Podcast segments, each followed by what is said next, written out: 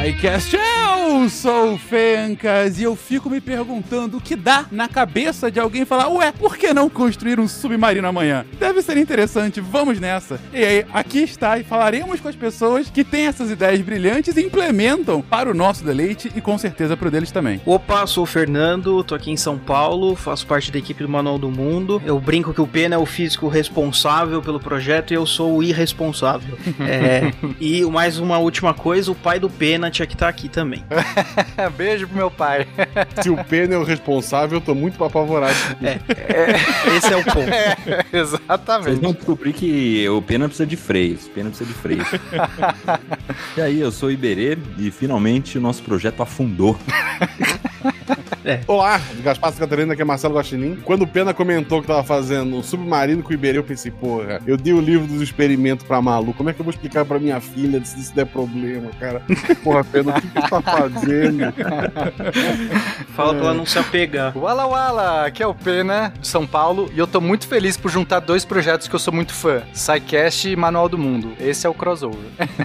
Você está ouvindo o SciCast, porque a ciência tem que ser divertida.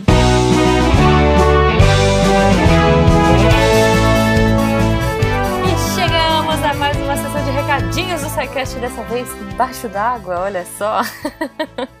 Mentira, eu tenho aflição, então vamos ficar aqui na superfície mesmo que eu me sinto melhor. Gente, antes de irmos pro episódio, eu gostaria de deixar alguns recados pra vocês. E o primeiro, eu quero trazer os queridos de volta aqui da Razer. Gente, se você não lembra, a Razer, olha só, hoje, né? Porque na época, né, é, poucas pessoas que montavam os PCs e tal. Mas hoje, gente, a Razer é uma empresa especializada em computadores profissas, entendeu? De alta performance, tanto para pessoas quanto e principalmente para empresas. Eles têm equipamento para todas as necessidades: arquitetura, engenharia, modelagem, 3D, edição de vídeo, cara, pesquisa, desenvolvimento. Então, assim, é, é muito, muito bacana. E, claro, assim, uma coisa que é bacana dizer é que eles são, olha que chique, tailor-made. Ou seja, eles são totalmente customizáveis e eles são feitos especialmente para a necessidade que você tem, né? Que você ou que a sua empresa tem. Então, eles não vão pegar aquele produto que já tá pronto e pôr lá na prateleira. Não, eles vão preparar tudo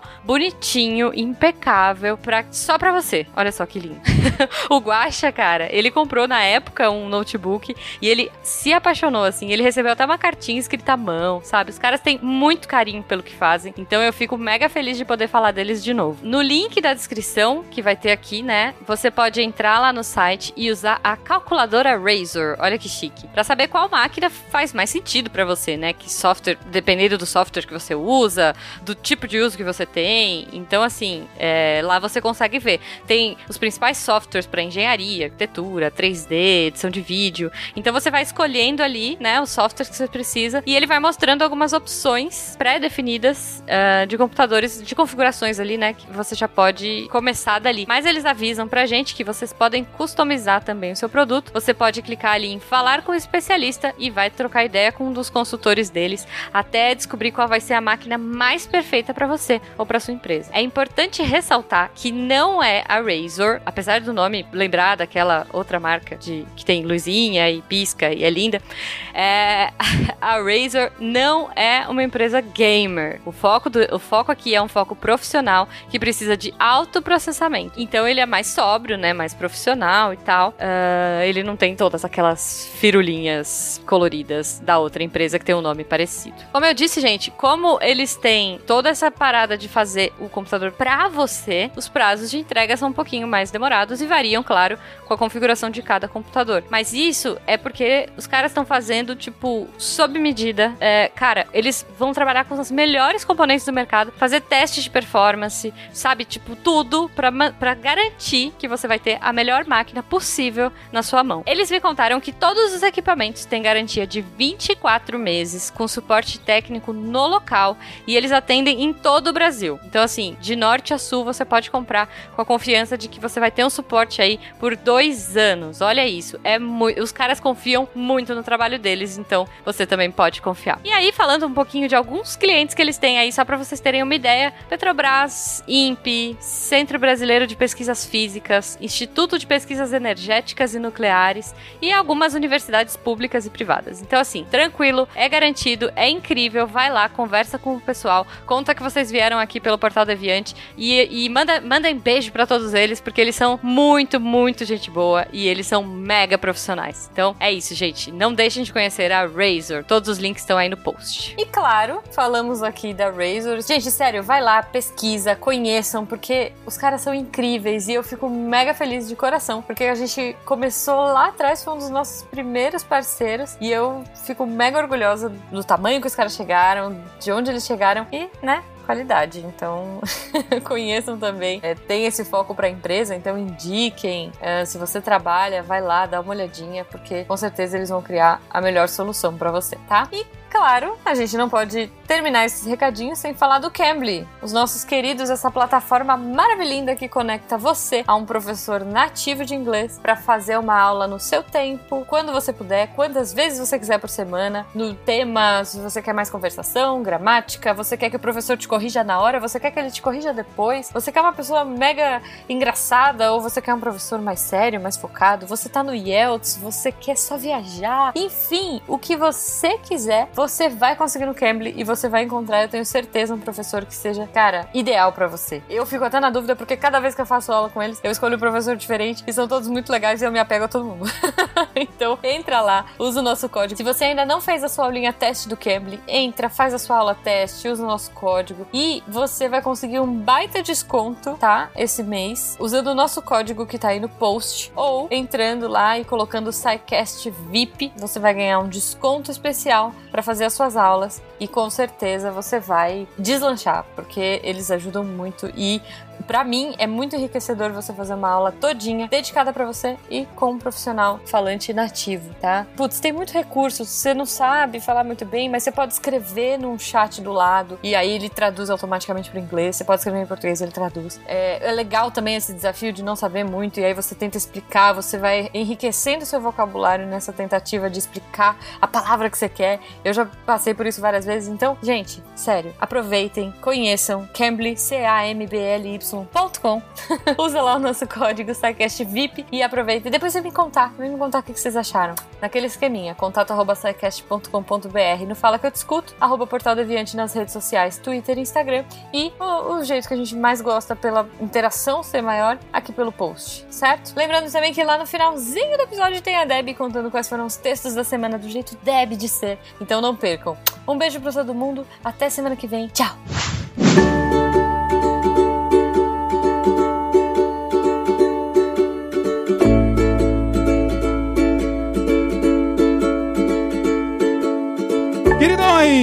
Começamos aqui, começamos aqui um programa, como disse o Pena agora há pouco, que há muito a gente queria gravar. Bom, para quem não sabe ainda, o Pena, nosso querido Pena, há algum tempo vem trabalhando com os queridões do Manual do Mundo para construir um submarino. Na verdade, ele tem outros projetos com o Manual do Mundo, já fez de um tudo, já fez até um trebuchet no meio de uma pedreira ali, foi um negócio maravilhoso. Mas especificamente ele já tá há algum tempo falando sobre essa possibilidade do submarino e fazendo cálculos e postando no Twitter o caderninho dele, cheio de cálculos e pensamentos e coisas assim. E desde então, ele vem conversando comigo, falando: Poxa, seria legal em algum momento a gente contar um pouco essa experiência e contar um pouco também da ciência por trás de submarinos. Por, afinal, é um negócio impressionante. Assim como eu fico abismado com a ideia de fazer hoje em dia um submarino, eu fico ainda mais abismado com a ideia que alguém teve há dois séculos atrás. Por que não colocar esse pedaço de metal embaixo do mar, ficar dentro dele? e torcer para que eu não morra no, no, no caminho, né?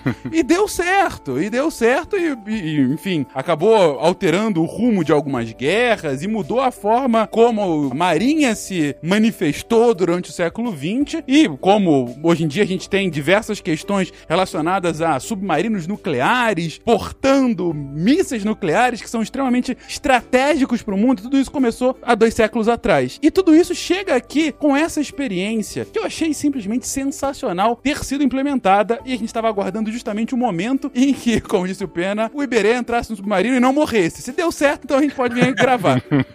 então, desde já, eu agradeço, bom, primeiro Pena por ter feito a ponte, mas também a presença do Iberê e do Fernando para estarem aqui contando um pouco dessa trajetória. E começo nesse programa que vai ser mais uma entrevistona aqui para entender um pouco desse processo. Gente, por que o submarino? É, de onde é que veio a ideia? Por que não fazer esse submarino? De onde é que, bom, vocês tiraram a ideia e vamos colocar isso pra frente? Cara, tem uma tradição do Manual do Mundo de construir barco. Então, o primeiro barco que eu fiz foi em 2011. Era um barco de origami gigante que naufragou. E aí virou meio questão de. E foi no dia 1 de janeiro esse vídeo. E aí eu virou meio questão de honra. Falei, não, vou, daqui um ano eu vou fazer um barco que vai, vai navegar. Aí foi um barco de papelão. E esse barco de papelão foi sucesso total. Assim, deu, acho que foram três pessoas em cima do barco e tal. Falei, não, ano que vem então vai ter mais um barco. A gente acho que fez uma stand-up pedal de garrafa pet, fez um barco de silver tape, fez um barco dobrável de madeira, que ele virava nada, aí você desdobrava virava um barco. E aí o último barco era um, uma bicicleta que ia em cima de umas balsas de PVC, assim, um negócio bem, bem grande já. Mas já tava meio que enjoando de fazer barco. Eu falei, não, esse estaleiro aqui precisa de um, de um upgrade. Vamos fazer alguma coisa maior. Aí eu tinha, fiz uma aposta no começo do vídeo e falei assim, ó, seguinte, se, se esse vídeo chegar a 500 mil joinhas, o barco do ano que vem não vai ser barco, vai ser submarino, que é um barco de outra categoria, né? E eu falei, não, 500 mil joinhas, esse vídeo vai rodar até não poder mais e não vai ter, né? E acho que deu uns 500 mil joinhas em um mês, mais ou menos. Foi um mês. É, aí... aí ferrou, né? É, a gente não achou que ia tão rápido, assim. Primeiro que boa parte das pessoas ficou sabendo do submarino quando viu o vídeo, do Manual do Mundo mesmo, quando viu a proposta do Iberê no vídeo já do YouTube. Porque ele tinha comentado, tipo, ah, tô pensando em propor um submarino. Aí a gente ficou, tipo, ah, ele não vai fazer isso, né? Não é sensato. Não, mas também tinha a Mari, né? A Mari precisava aprovar. É. E aí, esse barco eu gravei com a Mari na beira da represa e na hora que eu fui começar o vídeo, eu falei o seguinte, e aí, eu posso prometer submarino? Agora é a hora. A promessa tem que ser agora? Eu posso prometer o submarino? Quanto você gosta do seu marido? Não, e pra falar a verdade pra vocês, né? nessa época, eu nem pensava na questão da segurança do submarino, porque acho que é um capítulo à parte, o tipo de submarino que a gente resolveu construir. Porque a ideia era fazer uma coisa mais simples no começo. Então. Aí chegou o Pena. Não, não, eu não sou responsável por isso. Eu não sou... O Pena chegou já com, com o submarino desenhado. É. Mas o. Aí a, tinha uma questão financeira, porque é muito caro esse veículo, né? Não é uma coisa assim é, tranquila de fazer. E aí precisava do aval da patroa, né? Quem manda mesmo no Manual do Mundo é a Mari, no fim das contas. Aí. aí mas eu tô falando sério. Não, aí, tipo, 90% de casamento. É, mas tá aí o Pena e o, e, o, e o Fernando que não me deixam mentir sozinho. Qualquer coisa que eles me falam comigo, não, isso aí é com a Mari, com a Mari. Não, com a Mari.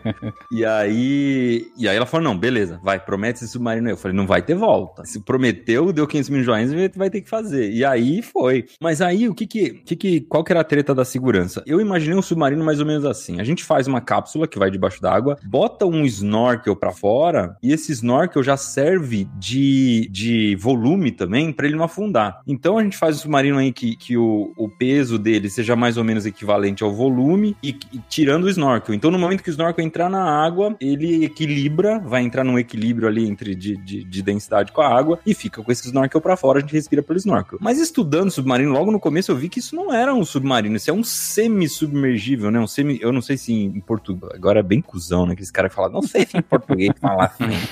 Mas eu nunca vi essa palavra em português porque eu fiquei estudando aqueles narcosubs, né? Que são os submarinos que, que levam leva drogas. drogas. É, porque esses submarinos são feitos no fundo de quintal. Então falei, é, na abertura começaram a falar de submarino nuclear, eu tava pensando, nossa, a gente tá mais pra narco submarino. e aí, esses narcosubs, a maioria deles não é um submarino de verdade. Eles têm, eles têm exatamente o que eu falei. Eles ficam com, com o snorkel para fora para alimentar o motor com oxigênio e tal. Eles não, nunca submergem 100%. Aí eu falei, não, não quero construir um submarino que não é um submarino. Tem que ser um submarino de verdade. E aí, beleza. Eu falei, não, o submarino vai descer. Aí eu pensei, puta, uma saída boa pro submarino é abrir um buraco embaixo, porque se eu precisar sair, eu já saio por baixo do submarino na hora. Coisa mais segura que tem. Eu descobri também que isso é um sino de mergulho, não é um submarino. Caramba, vai ter que construir um submarino para valer. E aí foi. Aí é isso. Daí, daí, daí levantou a anteninha da, da segurança. Falou: não, agora não, não dá pra brincar mais. Vamos ter que fazer um baita de um submarino ferrado, com um baita de um casco, um lastro desganhento. É, ele tem que. Vamos ter que pensar numa profundidade boa aí, sei lá, de uns 10 metros para servir como parâmetro. Daí a gente começou a conversar com todo mundo que, que podia dar uma mão, né? É, a história dos 10 metros, por exemplo, foi um, um casal de mergulhadores tem um canal que chama Ipa Sub. É um, eles estão dando a volta ao mundo num veleiro, tal. O projeto deles são dois mergulhadores. Eles foram lá no manual e contaram como é que é a tabela de mergulho, que até 10 metros você não precisa é, fazer pausas na hora de subir. Então, você pode ficar quanto tempo você quiser debaixo da água. Aí entendi aquilo. Então, beleza, 10 metros é uma profundidade que o perigo é o mínimo possível dentro do mergulho. Foi isso, esse parâmetro mais ou menos que a gente seguiu. E também é o mais fácil para calcular, porque dá duas atmosferas, né, lá embaixo. E a partir daí a gente começou a. Eu acho que isso que o Iberê falou do contato com os mergulhadores é uma coisa legal do Manual do Mundo, que a gente tava falando, né? Nossa, como que vocês têm uma ideia maluca dessa, né? Mas o que o Manual do Mundo é, acaba tendo é o contato de muita gente, né? Então a, a gente acaba tendo a equipe, mas vem muita ajuda de fora, né? Muita gente conhece. É só o Iberê lançar um vídeo do submarino que no outro dia ele não consegue abrir o e-mail dele sem ter que gastar uma hora ali lendo sugestões e propostas das pessoas em ajudar, né? Então isso é muito bom do projeto, né? Inclusive de narcotraficantes. Olha, tem Ah, não, experiência é. aqui, hein? O cara não se identifica assim, né? Mas já É. deve, deve ter vários meio.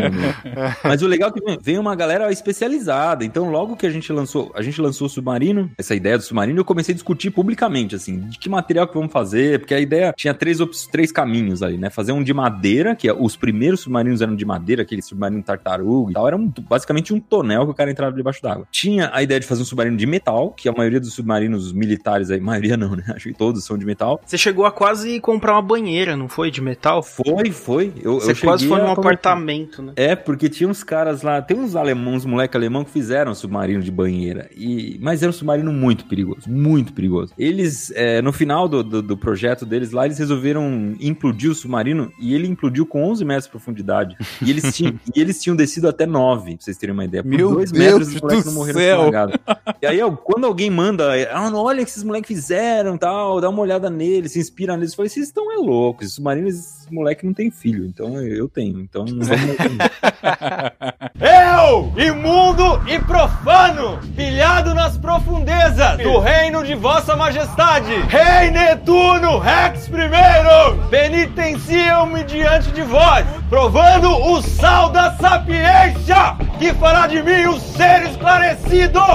Sal, sal, sal! Mas aí a terceira opção era fazer igual os narcosubs, que eram submarinos, são submarinos de fibra de vidro e que a indústria náutica toda usa as fibras de vidro para fazer pequenas embarcações. E aí logo eu escrevi para a Redlise, que é uma empresa que é, vende essas é, fibras de vidro e, e resina epóxi e tal. E na hora o dono já me respondeu, o Beto falou: Meu, vamos nessa, eu quero entrar nesse projeto e tal, tal, tal. E aí eu te, eu te levo para conhecer estaleiro, porque eu tenho cliente que tem estaleiro. Eu te levo na fábrica de fibra de vidro. E eu fui nesses dois lugares com Beto. Ele me levou. A gente foi pra Indaiatuba, foi pra. Eu não lembro onde era a fábrica de fibra de vidro, acho que em Limeira. E visitou, conversou com a galera. Então a gente começou a ter ajuda, assim, informação de, de gente que manja muito mesmo. Então quando a gente foi no estaleiro, o cara falou: Não, tudo que vocês estão pensando tá errado, constrói desse jeito, lamina desse jeito e tal. E é muito legal, porque aí você começa a, a bater bola com um pessoal muito especializado, né? Então não, não, foi uma, uma coisa que saiu da cabeça, a gente foi fazendo, a gente ficou estudando muito. Tanto que foi um ano só de projeto de submarino, só projeto. É, isso, isso que eu ia perguntar. Quanto tempo, mais ou menos, né? Desde, de- desde a aposta até, de fato, a- o momento em que, ok, não morri e deu certo. Eu tenho algumas datas aqui, ó. Fiz uma linha do tempo aqui. Ele fez uma linha do tempo? Fiz. Conta aí que nem eu mesmo não vou saber. Vamos lá. A gente fez o desafio em janeiro de 2018 e a proposta era colocar ele na água em janeiro de 19. Risos. É, a gente alcançou os likes em fevereiro de 18 e aí o próximo ponto aqui foi em abril de 18, que foi quando a gente começou a construir um modelo em papelão. É, É, esse, esse- isso foi muito importante. Aí eu e o Fernando, a gente pegou é, e falou: não, vamos fazer o submarino o menor possível. O Fernando, eu vou contando umas coisas enquanto você vai dando a linha do tempo. Vamos fazer o, sub- o submarino o menor possível, porque, por incrível que pareça, a maior dificuldade técnica do submarino é afundar. Porque você precisa estar dentro de uma cápsula que tem ar. Essa cápsula cápsula não pode ser muito pequena, senão você vira um caixão, não vira um submarino, né? De tão apertado. Então tem que ter um espaço mínimo ali. Esse espaço mínimo, ele vai ter 400, 500 litros com facilidade. Isso quer dizer que você tem que ter na massa do submarino 400, 500 quilos. E de onde você vai botar esse peso? E aí, essa já era uma treta logo no começo. Como que a gente vai fazer um lastro desse tamanho? Então vamos fazer ele o menor possível, pra ele ficar fácil de carregar depois, senão a gente tá lascado. E aí a gente fez um, umas projeções é, de mim sentado, é, fomos desenhando e tal, em volta do meu corpo. Num, um trabalho de alfaiate. Totalmente alfaiate, totalmente alfaiate. E aí a gente desenhou no madeirite é,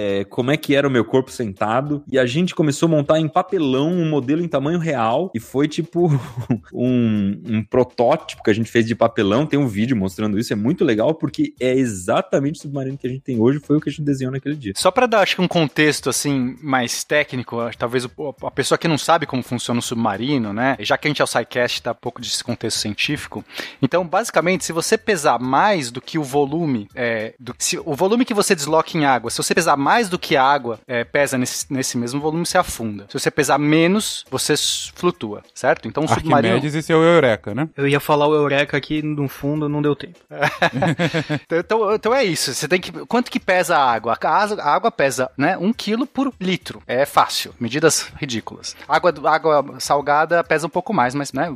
Mas pensa que é, que é isso que é, facilita. Então a gente, o submarino basicamente tem que ser um veículo que ele tem que pesar quase o ponto de afundar. Então ele tem que, então digamos que no nosso caso a gente vai ter lá 600 litros, né? De, do volume da, da cápsula. Então a gente tem que pesar quase 600 quilos, porque daí ele vai ficar um pouquinho para fora, flutuando. Mas tem que ter um mecanismo de você aumentar o peso dele para que ele pese mais do que esse volume que ele desloca e ele afunde. E você tem que controlar isso. Então, como é que a gente faz isso? Tem tanques de lastro. São tanques no caso do nosso submarino, tem um na frente e um atrás, mas no submarino convencional eles estão meio que distribuídos. Inclusive, como você trabalha esses tanques, é, envolve a manobrabilidade do submarino. Mas enfim, você tem como colocar água nesses tanques. Então, imagina que você tem um tanque de um tamanho fixo, então ele já está ocupando aquele volume. Quando você coloca água lá dentro, o peso dele aumenta, porque você está tirando ar, colocando água. E aí, quando passa do limite, ele afunda. E aí, para você subir, você tem que jogar ar dentro do tanque desses tanques que estão com água. O ar tem que estar tá pressurizado para que ele possa expulsar água, certo? Porque se você não tiver pressão suficiente, a água não vai se mover. Então ele tem que ter mais pressão do que a profundidade que você tá. Aí o, o ar expulsa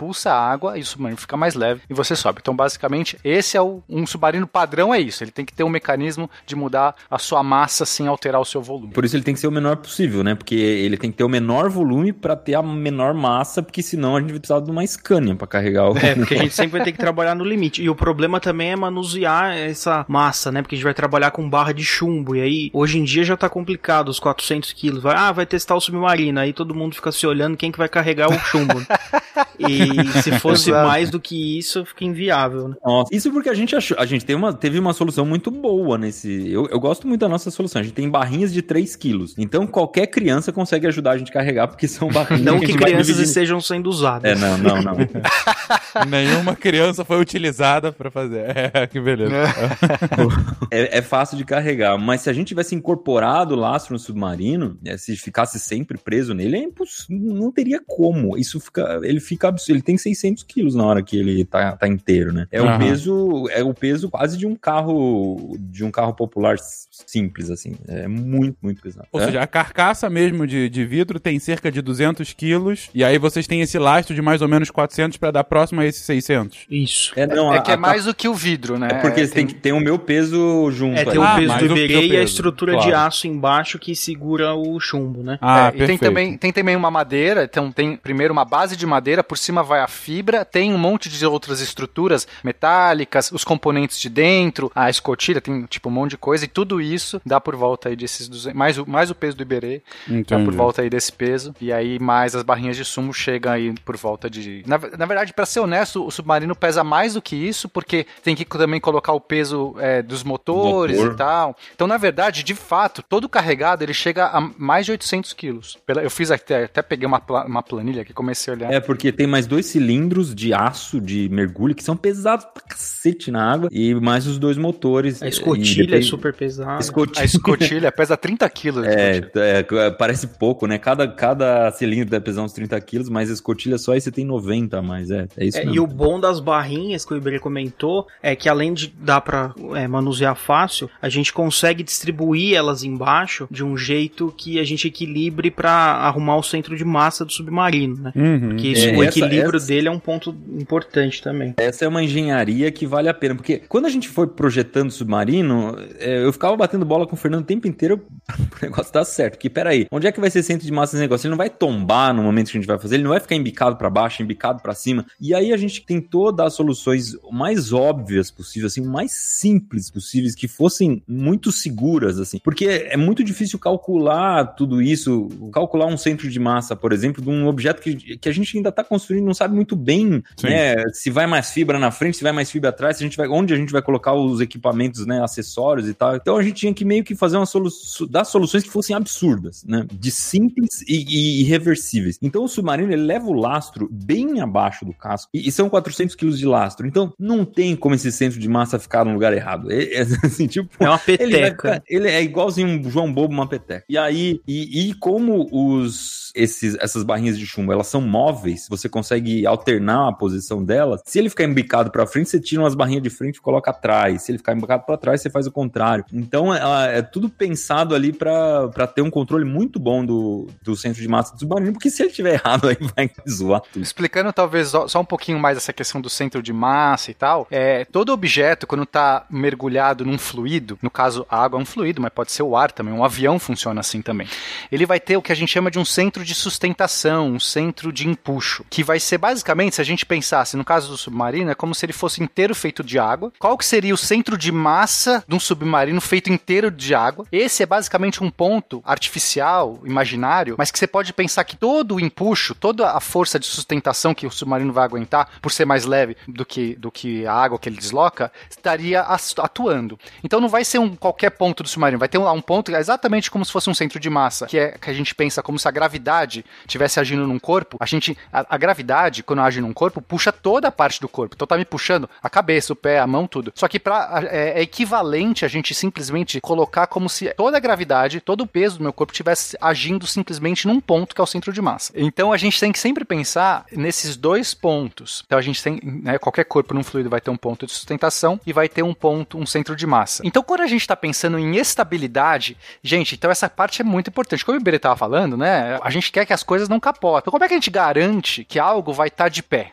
Para algo ficar de pé, a gente tem que ter o centro de sustentação tá acima do centro de massa. E não, não de qualquer jeito, eles têm que ter mais ou menos alinhados. Por quê? Sei lá, se eu colocar o centro de sustentação à direita do- no bico do submarino e o centro de massa na bunda do submarino, o que vai acontecer? Um puxa para cima, outro puxa para baixo, o submarino inclina. Então ele vai inclinar até que os dois se alinhem. Então você tem que trabalhar, é essa é a grande questão. Como é que a gente tem esses dois centros para garantir que eles fiquem alinhados e o submarino não se incline? Então, quanto mais baixo tiver o centro de, de gravidade, mais alto tiver o centro de sustentação, e é, mais estável vai estar o submarino. Mais difícil vai ser você virar ele. Né? Você vai fazer força para virar, ele não vai virar. Um avião, às vezes você quer que ele seja menos estável, porque ele para você poder mais por exemplo, ágil, fazer né? curva. É, quanto mais ágil for o avião, menos estável ele tem que ser. Porque se você fizer um avião super estável, ele não consegue fazer curva direito. Você tenta inclinar ele, ele resiste. Mas o nosso submarino, como não era submarino de rally, de ser tipo, de fazer umas paradas loucas, ele tinha que ser super estável. A gente queria fazer uma banheira Eu só não quero me afogar aqui dentro da piscina, basicamente. Exato. isso. E aí a solução de pôr o, o- o lastro no, né, no assoalho, né, a gente te- fez esse um trenozinho embaixo, justamente para ter uma distância da cabeça. A gente sabia que esse trenó não vai ter um volume muito grande, a ideia era não ter um volume grande, então, portanto, o centro de sustentação não estaria no trenó, estaria na cápsula, porque lembra, é aquele centro que o volume, é onde tem vai máximo de volume, é onde seria o centro de gravidade se ele fosse feito inteiro de água. Então, basicamente, onde tiver mais volume é onde tem o centro de sustentação. Então, é assim, pena, eu acho que uma boa, uma boa comparação é com um balão, cara, com um balão voador, esses bal- é, Balão de ar quente. É um balão de ar quente. É como se a cápsula do submarino fosse a parte do ar quente. E a cestinha do submarino embaixo, ela é o lastro. Então você tem um. E um desafio nosso, inclusive, é fazer a ligação entre o lastro e a, e a cápsula, porque se você for pensar, você tem um- uma tensão ali entre os dois, um puxando para baixo e o, o outro puxando para cima, que, meu, tem parafuso ali aguentando 50, 100 quilos, sabe? É, foi tudo muito parrudo, assim. A gente quis garantir que não ia, não ia dar merda. Não ia dar nenhum problema. Não, e, e eu lembro, tem, tem alguns vídeos que vocês fazem justamente esse teste de, de estabilidade e quando tá realmente todo carregado, né, com, com o chumbo, vocês empurram com bastante força e o negócio não vira, né? Realmente ganha uma estabilidade muito grande quando tem a carga toda ali, ali embaixo, né? É, eu consigo, Perfeito. por exemplo, é, subir no submarino com ele no meio da água, assim, não precisa de nenhum apoio fixo, não, não precisa tá, encostar na borda da piscina nem nada. Você sobe tranquilaço em cima dele. Sim, Se você tentar perfeito. virar, você não consegue, porque você não vai conseguir puxar 400 kg pra cima e fazer o bicho virar.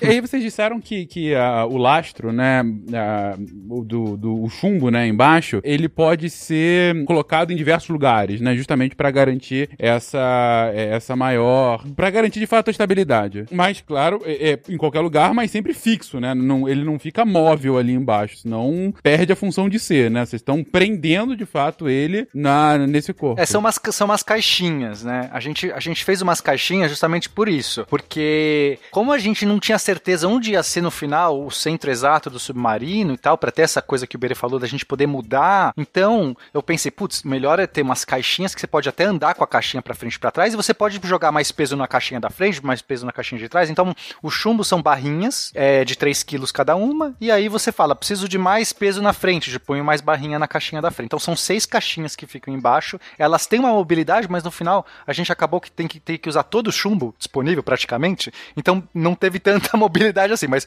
ainda assim dá pra você distribuir melhor essas caixinhas para o peso mais pra frente, o peso mais pra trás. Elas estão apoiadas em como se fossem trilhos, né? Então a gente conseguiria jogar, mas como o Pena falou, a gente tá trabalhando com todas, né? Então no fim é só trocar de caixa mesmo. Eu tinha achado que ia só precisar de cinco caixas. E aí você teria algum, né, como espaço pra você mover pra frente e pra trás a própria caixa. Porque eu pensei, é muito mais fácil você só mover às, vezes a caixa um pouquinho pra frente do que falar assim, ah, precisa de mais peso atrás.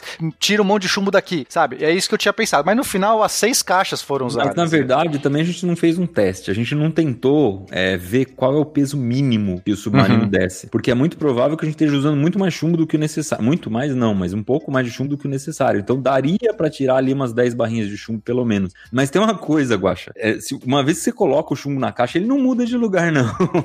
é muito pesado. É muito É, o jeito que você organizar ele lá na caixa, ele vai ficar. Mesmo que você coloque uma, por exemplo, na caixa acho que você consegue colocar três pilhas de chumbo uma do lado da outra. Se você colocar uma pilha cheia e as duas outras pela metade, ela nem cai. Ele, ele é tão denso que ele não se mexe. Provando o sal da sapiência que fará de mim um ser esclarecido.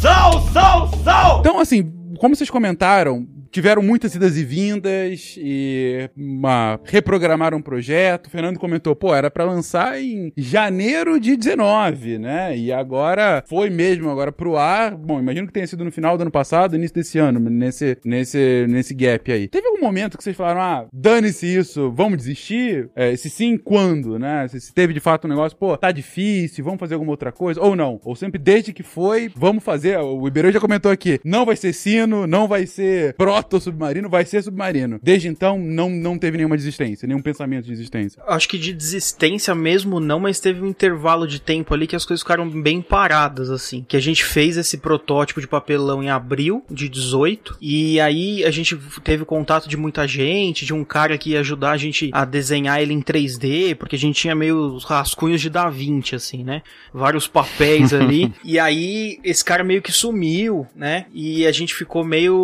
um tempo perdido ali. E aí o Iberê começou a aproveitar isso pra conseguir os materiais, né? Acho que foi isso, né, Iberê? Foi, aí a gente comprou os motores, e aí quem acabou meio que destravando o projeto foi o Anderson lá da Mauá, que é um professor da Mauá, e, e aí ele foi no Manual do Mundo, foi ele, foi a, a esposa dele, Andressa e tal, e, e mais um pessoal, e ajudou a gente a... Ele desenhou em 3D pra gente, o primeiro protótipo de, de submarino foi o Anderson que desenhou, e deu umas dicas de engenharia e tal, e a gente cortou a madeira na Mauá, na- na- decidiu fazer com, com compensado de 2 centímetros de espessura e tal, e cortou na CNC. E aí isso já era dezembro de 2018. Foi dezembro, foi dezembro que a gente pegou essa, essa madeira, eu acho que já tinha virado o ano, já era começo de 2019, quando a gente pegou o cortado. Então, demorou um ano pra cortar a madeira, porque também essa decisão de cortar a madeira e começar a fazer, ela, ela é muito pesada, assim, no momento que você começou a montar o bicho, você não tem mais muito o que voltar atrás, né, você não tem mais o que fazer. Tanto que a gente praticamente não mudou nada do que foi decidido e o submarino é o que a gente pensou desde o começo, porque uma vez que, né, você faz algum ajuste ali, muita coisa que eu bati com o pena, assim, ah, que posição que vai isso e tal, mas é, o desenho em si, uma vez construído, já era, não tem muito que você cortar o submarino e fazer outra coisa. Perfeito. Ah, e outra coisa que vocês comentaram agora há pouco foi muito com relação ao lastro, né, e como fazer com que ele ficasse, bom, embaixo d'água, embaixo d'água numa, numa altura correta aqui, né, ah, e claro, aí utilizando um lastro da própria água para submergir ou depois para emergir novamente. Ah, agora, uma coisa que você trouxe logo no início, Berê, foi com relação a, ah, eu não ia colocar uma caixa com snorkel porque isso não é submarino. Eu queria, eu tenho que respirar lá dentro. E como é que é feita? Isso é até uma pergunta aqui do Enaldo, né, um dos patronos. Como é que é feita essa purificação, reciclagem do ar no interior do submarino, né? Digo, de fato, há uma reciclagem ou não? É, você capta quando você vai fazer, eu tô, digo, nos submarinos em geral e no de vocês em específico, né? Ah, como que vocês conseguem garantir o oxigênio lá dentro enquanto ele estiver submerso? É, nos submarinos em geral, eles descem com ar, né? E aí eles vão liberando esse ar, vão limpando. Aí tem vários mecanismos de limpeza de ar. Você pode trabalhar de vários jeitos diferentes, né? Você pode fazer que nem a ISS, por exemplo, e limpar o próprio ar, reciclar o ar de. É, o problema é o gás carbônico. O, o gás carbônico tem o oxigênio ali. Então, se você tiver um jeito, né? O gás carbônico é CO2. Se você tiver um jeito de, depois que você as pessoas expiram o gás carbônico, capturar isso e reciclar, tirar, separar o oxigênio, ótimo, porque aí você consegue fazer um ciclo ali, aproveitar mais. Mas isso também é uma engenharia complexa, que você, é... Capturar gás carbônico é, é chato. Exato. Né? Precisa de uma energia também para isso, precisa fazer a separação. Então, é, tem gente que usa algumas barrinhas. Isso, isso é uma solução, assim, um traje, um traje espacial. Você pode ter alguns é, é, scrubbers que a gente, em inglês, eu não sei em português como que é o nome. Acho que nem tem um. Eu já procurei esse termo, não achei. Que são esses limpadores que usam às vezes uma pastilha de algum material que é mais básico e aí ele vai meio que processando isso. Ele vai liberando, é, ele vai capturando esse carbono e liberando oxigênio. Mas isso também tem uma duração limitada, né? É, é um processo gambiarra, né? É, quando a gente foi estudar como é que se, como é que gera uma asfixia debaixo d'água, né? Que a gente conversou muito com os mergulhadores sobre isso. E aí eles contaram que o maior problema é o gás carbônico. É, é, é de, não é que o a primeiro problema que vai acontecer é você se intoxicar com gás carbônico e não faltar oxigênio. Faltar oxigênio é uma coisa que aconteceria depois. Então, eu tento estudar vários jeitos de lavar o gás carbônico ali. Um jeito seria borbulhar o gás carbônico numa água que tivesse alguma substância alcalina, porque o, ar, o gás carbônico ele acidifica a água, né? Ele, ele, ele junto com a água ele vira ácido carbônico, aí você com alguma substância alcalina neutralizaria esse ácido e a borbulha sai com menos gás carbônico do que entrou. Mas eh, tudo isso aí é muito difícil, extremamente complicado. O que era fácil era fazer um jardim dentro do submarino,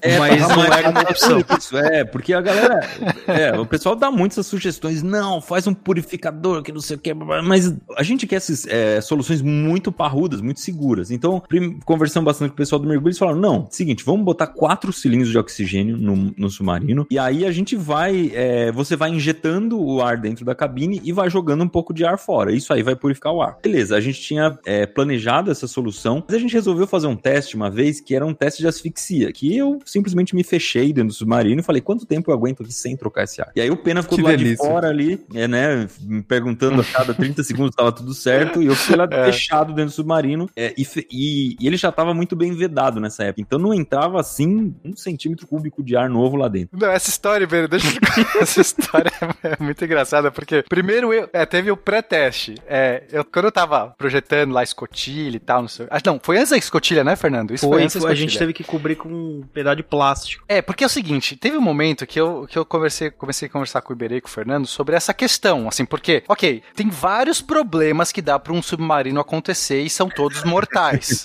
tipo, vários. Né? Primeiro tem que aguentar pressão, tipo, implode submarino e o Iberê morre, primeira coisa. O ar tem que ser um ar respirável que você consegue aguentar. A temperatura, que até então eu nem fazia ideia que podia ser um problema, de repente comecei a fazer uns cálculos de pão, assim, de, de papel de pão, e aí, né, assumindo que porque a fibra de vidro é, é um isolante térmico. Então eu falei, ok, vamos assumir o pior caso. A fibra de vidro é o seria o cobertor perfeito, não vai trocar nada. E, né, mas deixa eu fazer aqui só para entender o que é uma pessoa dentro de uma câmara de 600 litros de ar, quanto que uma pessoa emite de radiação, não faz ideia, são coisas que você não pensa. Aí eu descobri que uma pessoa emite um, é como uma lâmpada de 100 watts, assim, emite um calor realmente considerável. É, se estiver dormindo, menos, mas assim, né, Você tá numa situação tensa, você vai emitir lá por volta. Aí eu falei, ok, uma lâmpada dentro de uma cabine de 600 litros isolado termicamente, fiz a conta, deu, sei lá, sobe um grau a cada 10 segundos. Aí eu falei, ok, temos um problema. Meu Deus do céu. Chegou desesperado pra mim, assim. Ele chegou Vamos ter que fazer um radiador. Temos um problema grave. Tem que fazer um radiador. Você vai morrer queimado dentro do submarino. Pena, pera aí, é conta demais. É- Isso aí é, mu- na prática. É. Não vai Cara, essa- essas coisas foram muito legais. Vários momentos eu trazia as contas, porque eu sou o físico, né? E o Berê é o cara prático. O Berê, o Berê tem uma coisa que é extraordinária. Eu falo isso pra todo mundo. Ele tem uma intuição da realidade sensacional. Várias vezes, né? Porque assim, eu tenho uma noção, no modelo que eu usei, eu sei que ele tá limitado, porque eu não sei exatamente qual é. é, eu quis fazer um modelo mais simples, né? Mas, mas eu- quando eu vi a ordem de grandes, porque pra mim é uma questão de ordem de grandeza. Eu cheguei num um, segundo, um, um grau a cada 10 segundos, mesmo que eu tivesse errado 10 vezes, a gente tá falando de um grau a cada minuto, começou a ficar uma coisa tal. Aí o, o Iberê falou, né? Ele sempre, sempre dá esse choque de realidade. Então, como o Iberê já fez todas as experiências do mundo e tal, então ele tem uma sensação muito boa da realidade. Aí ele falou: Não, Pena, eu acho que não é isso aí, não. Acho que você tá, você tá exagerando, não deve ser, né? Porque obviamente o submarino vai trocar, a água é mais fria também. Eu tentei corrigir um pouco o modelo, mas ainda assim, Fencas, foi algo que me. Eu falei, cara, eu não posso só ignorar isso, tá? Por mais que eu confie até na intuição do Iberê, tem que testar. Então aí foi um dia que eu tava lá no manual, falei, ok, eu vou, eu vou me fechar. Eu já tinha o casco, a cabine pronta, não tinha ainda escotilha, mas já tava tipo, já dava pra fazer alguma coisa. Aí o Fernando me selou lá dentro com uma lona. O, o submarino não tinha nem janela. Eu fiquei preso numa lona, assim. Abraçado no medidor de gás carbônico. É, a gente tinha um medidor de, de gás carbônico, que ele vai é, apitando, vai subindo lá a quantidade por milhão de gás carbônico. Então eu tava embaixo da lona, a lona seria como se fosse a fibra de vidro, totalmente vedado, assim. Aí eu fiquei lá, come- e é quente mesmo, assim. Eu já entrei tantas vezes no submarino, é, tipo, você entra lá, você já começa a sentir o calor. Mas obviamente não foi tão drástico quanto aquilo. Aí eu comecei a medir temperatura e, e o, o CO2. Deu 5 minutos, o CO2 começou a apitar e ele saturou. Não, deu 8 minutos, ele saturou no limite. Ele fala assim: é, vermelho, começa a apitar vermelho, deu lá, sei lá, quantas mil partes por milhão, não lembro qual foi. E ele fala assim: a partir daqui você tá com você, eu não vou nem mais contar. Se vira. Você já, eu já avisei. Você tá na merda. E ele continua pitando. né? É, ele fica apitando o tempo todo. E aí a temperatura foi subindo, chegou até uns 30 e poucos graus e meio que parou de subir. Aí, ok, tipo, né, 30, eu tava suando em bicas, mas, mas não era, não era, sei lá, ainda, ainda tava uma coisa aceitável. E, e aí eu fiquei uns 10 minutos e saí, né, mas eu tava bem, eu realmente não tive, assim, nenhum efeito. Aí eu falei, "Fe- Fernando, né, sai, porque pra mim 10 minutos já era um tempo razoável, né, é, sei lá, não, pensei em imersões básicas, falei assim, cara, imergi 10 minutos, subi e tal, achei legal. Mas tinha que fazer o teste de fato com o Iberê e aí uma coisa mais, mais robusta, né? Isso foi meio que um teste que eu fiz assim, só pra testar. É, isso foi bem no começo, né? É, Foi, o teste foi com o Iberê começo. foi acontecer bem mais pra frente, né? É porque não tinha escotilha nessa época ainda. A escotilha foi uma coisa que foi resolvida muito depois. Mas esse teste, da, esse teste do, do- do- do- da claustrofobia aí, ele era muito importante, porque ele define muito a segurança do submarino, né? Porque quanto tempo você aguenta fechado dentro de um, de um espaço desse? Você aguenta 5 minutos, você aguenta 10 minutos, você aguenta 15 minutos? É, e nesse caso, sem injetar ar novo, né? Que é mais importante ainda. Sem- é, sem a- porque seria assim o worst case cenário lá. É, é, sem, vamos supor que os cilindros de oxigênio parassem de mandar ar novo, quanto tempo eu teria pra pra me, me resolver? E aí a gente vai fazer esse teste e eu me fechei lá dentro, o Pena ficou do lado de fora, com, a gente com um termômetro, gravei esse teste, tem um vídeo desse teste. Mas, meu, foi passando o tempo e não foi acontecendo nada. Beleza, tava quente lá dentro, comecei a suar, você começa a ficar meio zonzo, porque vai faltando um pouco de oxigênio, o gás carbônico tá lá em cima. É, a partir de um certo momento, talvez você não responda por si mais, eu acho que eu não cheguei a tanto. Não, você tava de boa, toda hora eu batia assim, É toda- tá né? Não, e um, e, um, e um detalhe: o submarino, ele, ah, o isolamento acústico dele é quase 100%. Então, quando você tá dentro, você não escuta absolutamente nada do que tá passando fora. Por mais que eu gritasse, o Pena não conseguia me ouvir, ele eu também não ouvia o Pena. Aí a gente tinha que ficar fazendo sinais com a mão, assim, de- dizendo que tá tudo bem. Isso fora d'água. Imagina dentro d'água quantos. É a melhor situação pra você testar se você tá asfixiando ou não, né? Ninguém consegue me ouvir lá fora. Que beleza. É, pelo menos nesse teste do, do Iberê já tinha janela, né? Que É, o exato. Pena não Janela. tinha. É. O Pena falou É que foi verdade. tudo bem no teste com ele, é porque ele não sentiu o vaporzinho que saiu de Pena quando tirou a lona em si. É porque ele não lembra daquela meia hora que ele ficou É. desacordado, né? É, exatamente. que aconteceu.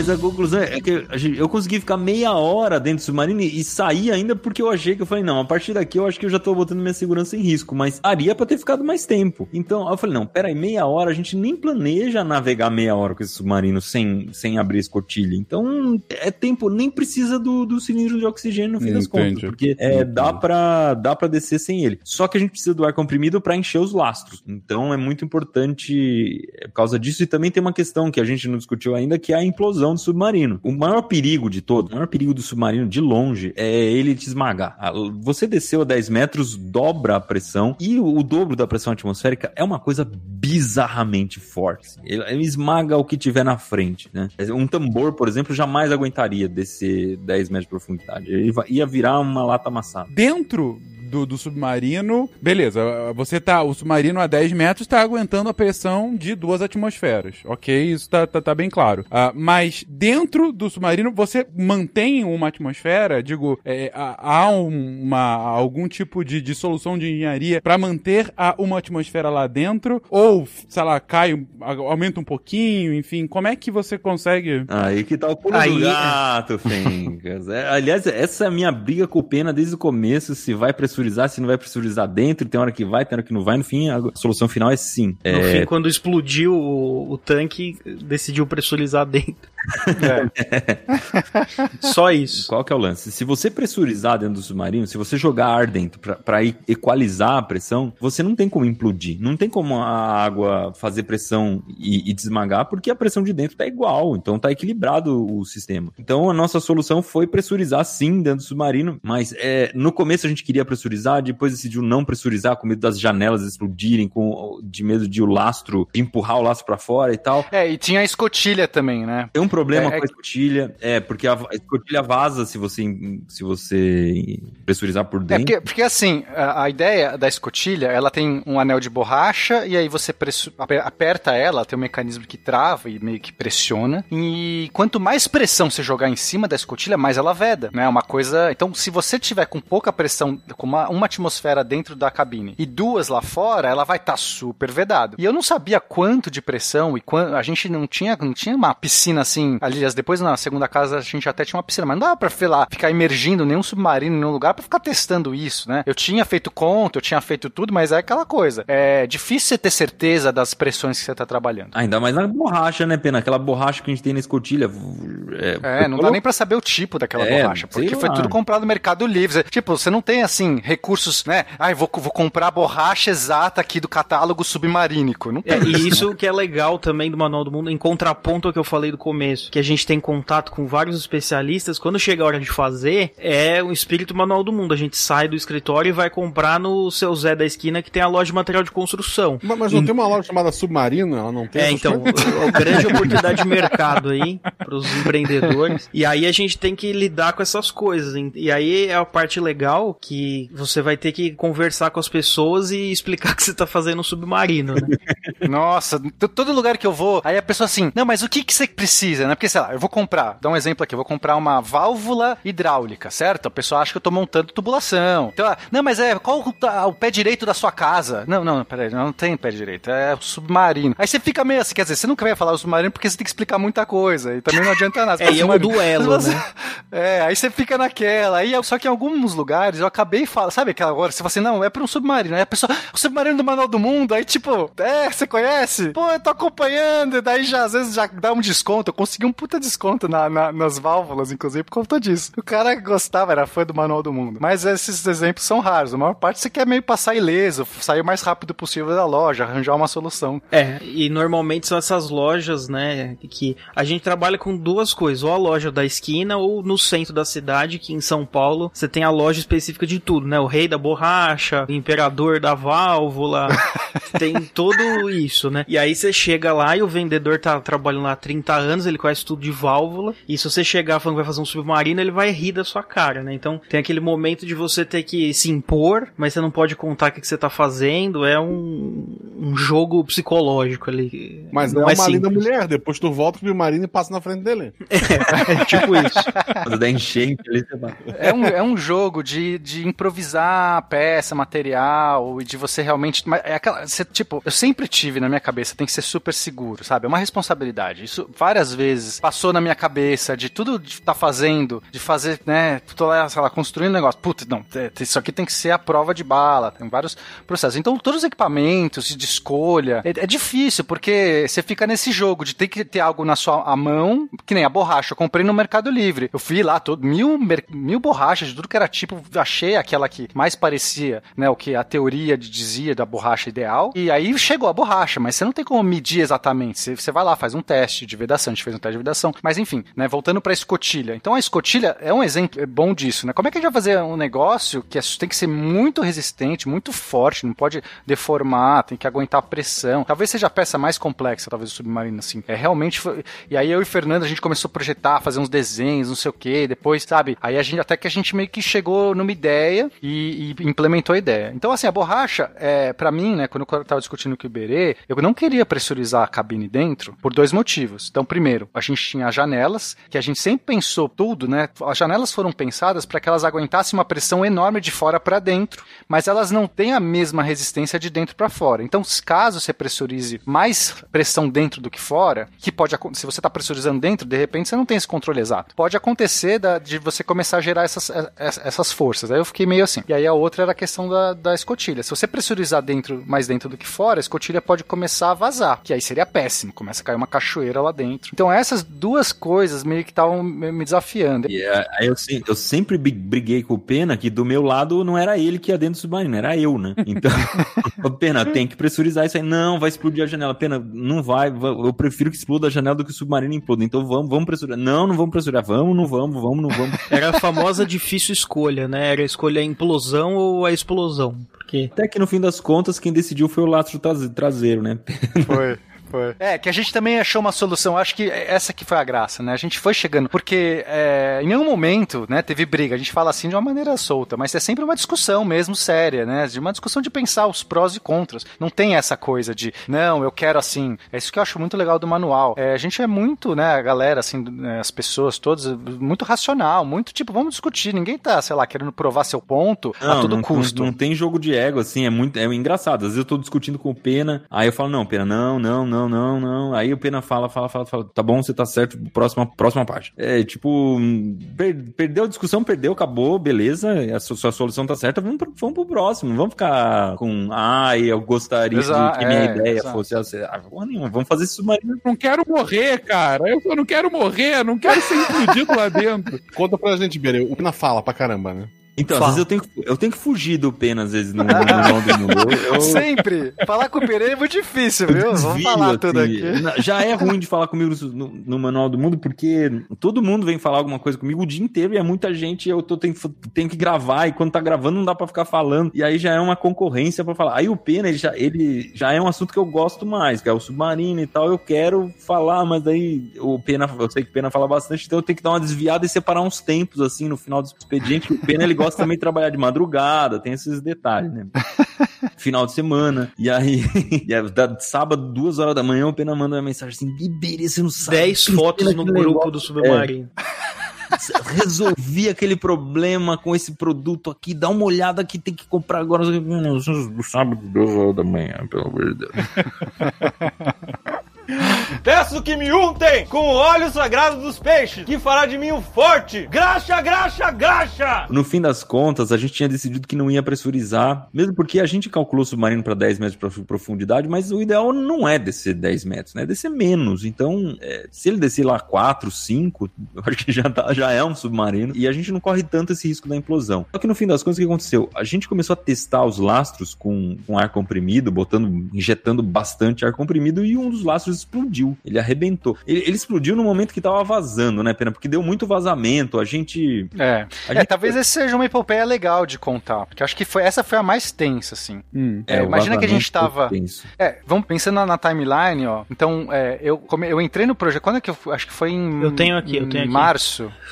Em Março de 19. É. O Pena entrou, deixa eu só contar isso, Pena, isso é interessante essa entrada. Eu, eu, eu, eu e o Fernando, a gente tem que ficar dando conta das experiências do dia a dia lá, dos vídeos do dia a dia do Manual do Mundo. Então é uma correria desgranhenta, não dá tempo de ficar montando submarino. Então tinha uma pilha de, de madeira lá no, na garagem do Manual do Mundo. E, mas, Fernando, terça-feira a gente vai começar esse negócio. Vamos, vamos começar. Não, aí surgia alguma coisa, um vídeo que deu errado, que a gente tinha consertado. Eu nunca começava. Falei, vou ter que contratar alguém pra, pra, pra ajudar nesse submarino. Não dá. É, nós dois não vamos dar conta, não tem como. E, e aí eu botei no. Eu fiz uma seleção com várias perguntas, assim. E, e perguntas do tipo: se você tiver um submarino de 500 quilos.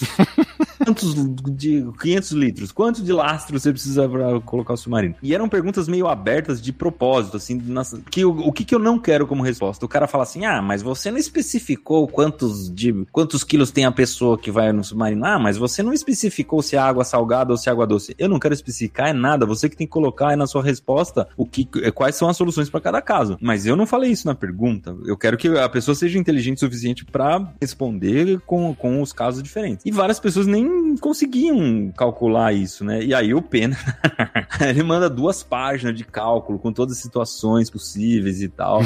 Desafios do Pena. É, eu acho que esse cara aqui pode ser uma boa pra trabalhar com a gente. E aí o Pena começou a trabalhar com a gente. Provavelmente ele tava respondendo isso em algum encontro do SciCast, em que ele tava É. achando chato a conversa, ele pegou o, caderninho dele e começou a responder. Ele faz isso, mas tudo bem, a gente ama ele. É, uma piada interna, uma piada interna. Não, não é piada, é Tudo uma bem que... história verdadeira. Não, É não é piada, já aconteceu mais de uma vez, não é piada.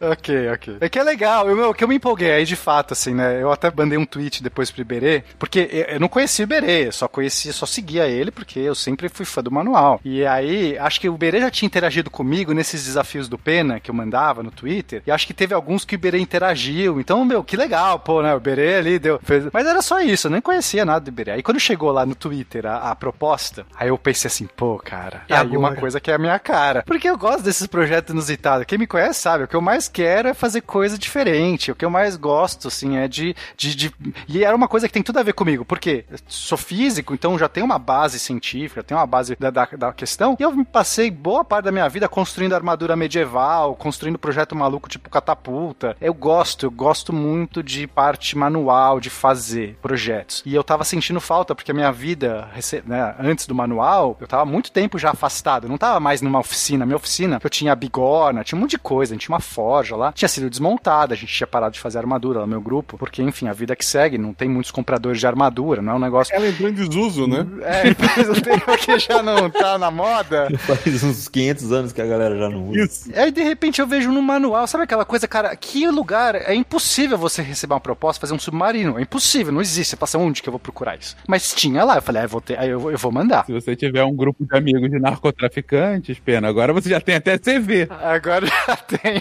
Portfólio. Aí eu fui, me empolguei, respondi tudo, mandei meu portfólio. Nem sei se vocês abriram, mandei lá todas as fotos das armaduras que eu fiz, de tudo que eu tinha feito lá. E fiquei esperando, né?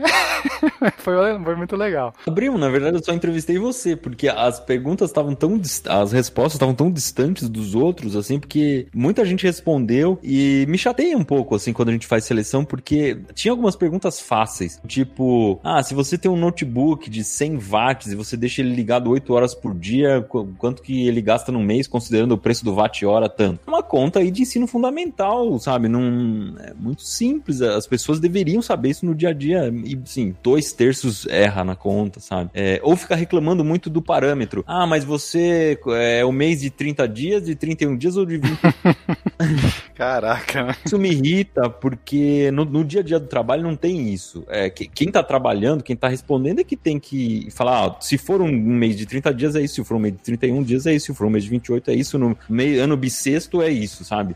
Então, é, porque senão não dá, né? E, e aí o Pena respondeu muito bem. A primeira tarefa dele foi pegar aquele monte de madeira e começar a juntar com montar a carcaça de madeira, porque é, todo submarino ele é ele é feito primeiro de compensado, esse compensadão de 2 centímetros, aí de 20 milímetros, e depois é que vai uma camada de fibra de vidro por cima. Então, só, só pra montar esse monte de madeira, que já era, sei lá, dá uns 30 quilos de madeira, né, Pena? Já era um trampo pesado, porque você montasse errado a madeira, ela tinha que ser tudo muito bem alinhado. Porque se montasse errado, o submarino ia ser errado pra sempre. Então, eu ficava em cima, Pena, olha, ó, tem que estar no 90 graus perfeita que eu tô de olho, né? E o Pena é CDF pra caramba. Não, imagina, imagina que interessante que assim, o Iberê só me conhecia das minhas respostas e, sei lá, do, do que eu falei pra ele, né? Se outra coisa é você realmente trabalhar com alguém e confiar. Ainda mais confiar no projeto que você vai botar sua vida lá. Tipo, no- nos primeiros meses eu ficava muito em cima do Pena olhando o que ele tava fazendo pra ver se tava tudo certo. Porque é, você tem que criar uma confiança com a pessoa. Exato. É, e essa o confiança Pena, ele foi- trabalha meio que, sabe aqueles construtores primitivos? Ele,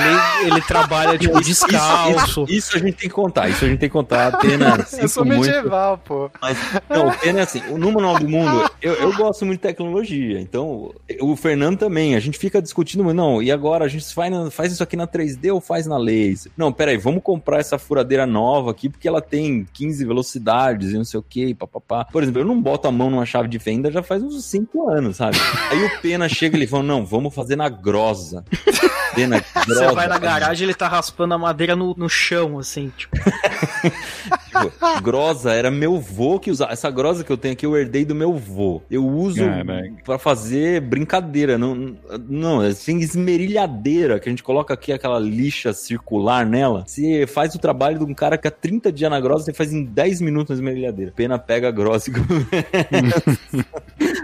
Eu fui me adaptando. É que, é que eu sou medieval, Fencas. Minha vida inteira foi fazer armadura do jeito tradicional. Daí tem uma adaptação. Tem uma adaptação, mas eu fui, eu fui curtindo a parafusadeira. Foi algo que eu nunca tinha usado para aquelas parafusadeiras. Eu achava que aquilo era, era porcaria, sabe? Essas ferramentas modernas de eletricidade, né, Pena? Essa é, coisa uma coisa que- absurda. Mas eu tinha um pouco de preconceito, porque eu já tinha visto umas porcaria mesmo, de que, sabe, não consegue nem tirar o parafuso direito, ou sei lá, ficava, a broca ficava zoando. Então, pra mim, era muito assim, ah, eu não, não, não sei lá, entendeu? Era uma coisa, tipo, pra, pra quem não, não, não tem força, sei lá, pra parafusar, usava um negócio desse. Demorou pro Pena começar a usar. Esmerilhadeira mesmo ele começou a usar faz uns seis meses só. Porque lá. Até hoje você ainda vê ele com umas coisas na mão. Eu lembro uma vez que eu cheguei na garagem, o Pena tava lá, sofrendo, furando um negócio. Ele, pô, essa broca precisa comprar outra. Eu falei, "Pô, não, Pena, não é possível. Tem 10 brocas dessa aí, você testou azul? Não, tá tudo ruim. Aí eu falei, oxe.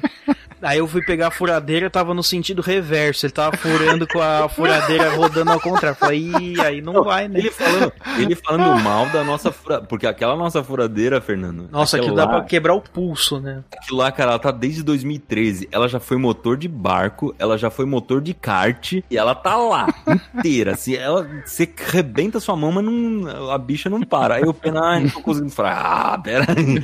Isso é uma ofensa.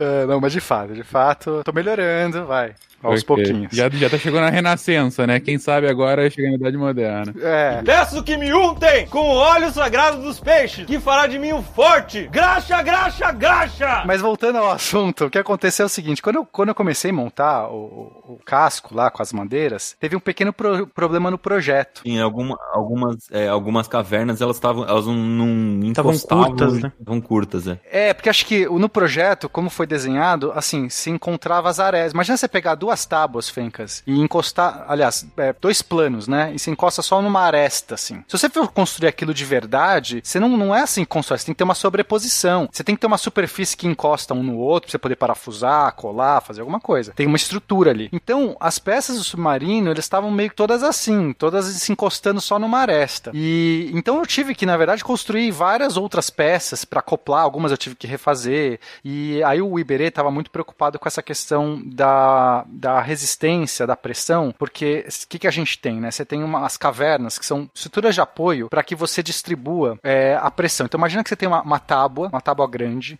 que você apoia, sei lá, em duas cadeiras, as pontas você põe na cadeira e você sobe no meio. Pensou nisso? Sim, Ela sim. vai defletir, ela vai sofrer uma deflexão. Foi vergado. É, e, e aí esse ponto, quanto mais ela, ela- é, é, quanto maior esse vão livre, mais ela deflete, menos, menos ela aguenta a pressão.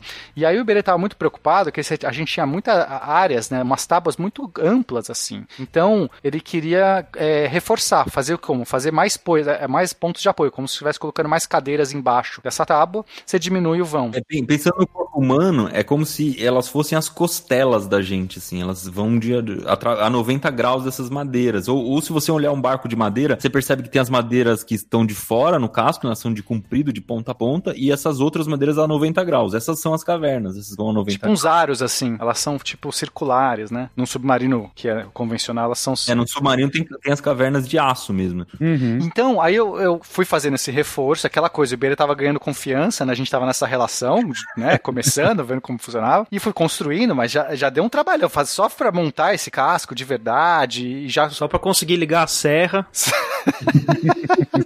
Não, a serra, a serra foi paixão à primeira vista. Eu vou te falar que aquela serra circular, aquela lá foi no primeiro dia eu já saí, que é muito boa. Enfim, então teve essa parte do, do, do casco, né? Aí a gente fez a modelagem em isopor da, dos lastros, que é um outro ponto legal também. Ah, é verdade. No projeto faltava o, o, o lastro da frente, o lastro de trás, eles não estavam no projeto porque eles precisavam ser redondos. É, não estava no projeto da madeira, né? Porque eles precisavam ser muito. É, quase uma bolinha. E não tem como fazer isso de madeira. Então o Pena teve que comprar dois blocos de isopor gigantes e meio que esculpir a frente e a traseira do lastro para poder passar a fibra por cima. Aí a gente jogou é, acetona dentro da, do isopor para ele derreter e ficar um oco lá dentro. Chupa Michelangelo, fui um escultor ali. Foi, não, mas foi muito legal esculpir o, isopor. Não, porque antes disso eu projetei no 3D, porque já que a gente tinha o projeto do, do cara lá, o que tinha feito primeiro, aí eu peguei aquele projeto é, que tava no Inventor, inclusive não conhecia esse, nunca tinha projetado, só projetava no AutoCAD as coisas, aí, mas é muito mais prático o Inventor. Aí comecei a usar o próprio Inventor, aprendi a mexer no Inventor, aí projetei, aí era legal, porque a gente tinha uma visão 3D, eu tinha já como simular várias coisas, porque é, não é assim, projeta um, um lastro aí, né, você tem, além dessa questão de volume, ele tem que ter um volume certo, ele também tem que ter propriedades geométricas para que você não crie é, um vão, um vão de espaço morto, né, porque se você, você sempre, você nunca vai conseguir aproveitar nenhum tanque, você consegue aproveitar ele 100%, você sempre tem uma região que ela é um espaço morto, seja quando você enche ele, quando você esvazia, assim vai sobrar alguma coisa. Então, é, para você minimizar esses, essas perdas, ele tem que ter uma geometria interessante, ele tem que ser hidrodinâmico, né, ele não pode ser qualquer, de qualquer maneira. Então aí, projetei lá, é, ficou legal, aí é hora de esculpir. Como é que você esculpe o negócio? tipo, eu ficava olhando no desenho. É, e tem o volume também, né, Pena? Que ele tem que ter volume, um volume. É a, a, parte mais sensível aí, né, Fernando? Porque se, se, você errar no, no volume, o submarino não afunda se você colocar ele menor do que deve. Porque você não É, ele não, não afunda e ele também não fica com a vela, né? A vela é aquela parte. Imagina que o submarino é uma bota, né? A vela é o tornozelo ali. O... Então esse volume de, desses laços ele tem que ser suficiente para quando eles estão vazios, cheios de ar, né? Essa vela fique para fora da água, porque a gente não quer que a água entre no submarino e também quer que o Iberê saia, né? E então ele tem que ter esse volume, é muito no limite isso, né? E aí você trabalhar com uma coisa que tem uma geometria que não é regular, que você não tem uma fórmula para calcular esse volume é muito complicado, por isso que tem que o que o Pena teve que aprender a modelar no Inventor, né? É, que aí ele te dá o volume exato, né? Você manda o software calcular o volume. Eu não lembro se foi nesse caso também que o Pena tava fazendo um monte de conta, ah, não tem impossível, Iberê, impossível de medir esse, esse volume aqui, não tá, porque que fórmula que eu uso no Inventor não corresponde ao que a gente ah, ao que a gente modelou aqui na vida real. Começou a falar mil coisas difíceis. Eu falei, pena, só faz. Fiz isopor numa bacia e ver quanto que sobra de água depois. E ver. É, foi por aí. Não, não, mas não, não, não foi essa. A solução não dá, porque não tinha bacia suficiente para colocar o isopor. Foi alguma coisa parecida com o isopor. Não, é, é eu usei, eu consegui, eu, eu descobri a densidade do isopor, né? Medi uns pedaços, daí a gente usou balança para conseguir estimar o volume, né? Porque se você tem a massa, você sabe a densidade, uhum. chega no volume. Mas eu lembro que eu, que eu falei assim, é, é verdade, acho que é mais fácil mesmo. Eu sempre Mas... sou o que, o que, luta contra as contas do Pena lá no Manual do Mundo. Isso, esse negócio de, de física é overrated. A vida real é muito mais divertida. o Pena, vou precisar contar do telhado da garagem, Pena. Poxa, mas. Essa eu não sei se eu sei. Eu só, que, eu só quis ajudar ali. Eu, não, eu tava de noite, eu não tinha como ver. É seguinte, antes eu quero fazer um disclaimer que é o seguinte: eu não me sinto mal de zoar o Pena, porque o Pena é um, é um físico extremamente qualificado. Ele, ele é jogador de futebol americano, ele toca piano, ele constrói armaduras. Ele já foi no jogo. Já foi no jogo. Então, assim, ele, ele- a, a gente não pode zoar as pessoas mais, mais ah, frágeis, né? Mas o Pena eh, não, dá- não dá, né? O cara é muito fera. Ele pode- a gente pode zoar à vontade. Então, o que aconteceu? O no Manual do Mundo Novo, agora, isso, isso o Fernando não sabe mesmo, porque é, o Fernando tá em casa por causa da, da pandemia. Aí, lá no fundo do. é, tinha uma churrasqueira na casa que a gente tá usando de oficina, um espaço bem bacana e tal. E lá a gente montou toda a oficina do submarino, o submarino fica lá. Tem uma oficina gigante, é até maior do que a oficina cenário lá que, que a gente É maravilhosa, maravilhosa essa oficina, Iberê. é, tá uma sensacional. Inclusive, o Pena, ele invadia tanto o estúdio enquanto a gente tava gravando pra pegar a ferramenta. que Quando a gente mudou de casa, eu falei: seguinte, Pena, faz a lista das ferramentas que você quer, que eu não quero mais que você entre no estúdio, pelo amor de Deus. Aí o Pena fez a lista, a gente botou lá tudo lá fora, ficou lindo. Só que deu a primeira chuva, começou a chover no submarino, chover nas ferramentas e tudo, e tava tudo organizado, chovia dentro, o Pena botava, trocava as coisas de lugar, não sei o que, não dá. Está chovendo aqui dentro. Aí eu falei, Pena do céu, o que, que a gente faz, cara? Não, não, não vejo uma solução muito fácil. Aí o Pena fez um, cal- fez um cálculo lá no telhado, ele tava com menos de 30 graus. E aquele tipo de telha, ele exigia uma queda mínima de 30 graus. E o Pena, eu vi o Pena com tentando medir o ângulo do telhado com um, um transferidor gigante lá, sei lá o que. Meu, Não, usei o celular, Iberê. Isso aí pelo menos eu usei. não foi com o na transferidor. minha, na minha fantasia você já tava com um transferidor gigante. porque Eu comprei o transferidor gigante esses dias que eu gosto do transferidor gigante. Pena chegou cheio de argumentos é, bem calculados, assim. Não, então, se ele não tiver 30 graus, o que acontece? Na água, na no momento em que a água tá descendo, no momento que a água passa de uma telha para outra, ela se choca com a segunda telha e uma parte dessa água volta por baixo da primeira telha e dá uma goteira. Falei, é, faz algum sentido, mas é, esse, toda essa argumentação do Pena é porque ele queria trocar o telhado, né? Que é uma coisa bem barata, assim, né? Trocar o telhado, mudar o ângulo do telhado e trocar todas as telhas e tudo. Aí eu pensando no que o Pena falou, e a minha sala, ela fica de frente pro, pra, essa, pra essa churrasqueira, né? A minha sala fica do lado oposto, assim, tem a piscina no meio, e a minha sala fica. Quando eu olhei em cima, eu falei, o Pena, chega- o Pena tava trabalhando, eu falei, vem, vem aqui ver um negócio. Você olhou em cima da, da, da churrasqueira? O que tem em cima? Tinha um jardim, assim, em cima do, do telhado. Porque o que aconteceu? Tinha umas, tem umas árvores em volta, a folha vai caindo, foi, aquela folha foi apodrecendo, virando terra. Tinha, assim, cactos e um monte de coisa nascendo em cima do telhado. Tinha até uma fauna ali. Tinha já um zoológico em cima do telhado, de forma que quando chovia, mas não, a água nem corria em cima da telha, né? Ela entrava direto naquela terra e ela descia por onde desce. Aí, conclusão, a gente chamou um cara, ele tirou toda aquela terra, toda aquela tranqueira de cima do telhado e, e aí nunca mais choveu em cima da oficina. Bom, enfim. Chupa a física, mas.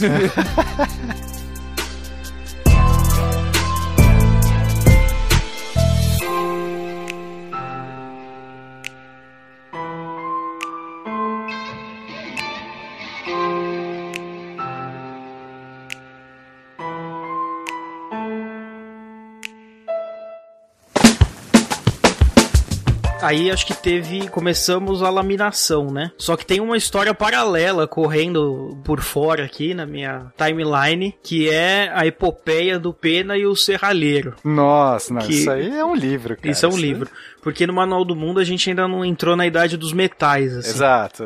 Eu não tenho bigorna, eu não tenho uma forja. Mentira, já temos bigorna, já temos solda. Agora, só agora. Então, nesse momento, estamos aqui no dia, estamos gravando dia 28 de janeiro de 2021. Já tem solda, já tem bigorna. Ainda não tem forja. E não tem, e não tem, e não tem policorte também pra cortar o metal, mas estamos chegando lá. Nessa época a gente tava pré isso tudo e a gente dependia dos serralheiros, né? E aí, nesse mesmo esquema, esquema o serralheiro da esquina, o cara que faz portão, aí vai lá o Pena é, com uma peça do submarino pro cara fazer. Aí eu acho que o Pena pode contar melhor essa. É, eu projetei tudo, né? Já que eu era agora o mestre do Inventor, tava, tudo projetava 3D, tava perfeito, viu o ângulo, tava super legal. Então é um trenozinho, né? Essa peça é um- uma estrutura metálica que vai embaixo do submarino pra dar aquela sustentação, colocar o lastro embaixo, onde você vai prender várias coisas. Tava, tava lindo, assim, tava projetado, tá super legal. Imprimi várias visões, né? Porque eu sempre trabalhei, é, sempre quando eu projetava coisa, o que, que você faz? Você imprime as visões, né? Visão superior, lateral, você faz os cortes da peça e se apresenta. Ou, ou quando eu fazia mesmo as peças, você vai lá e faz. Ou você, sei lá, apresentava pra alguém fazer a peça. Você chega pra um serralheiro, então eu fui em vários, né? Comecei- o primeiro serralheiro não conseguia nem pôr a-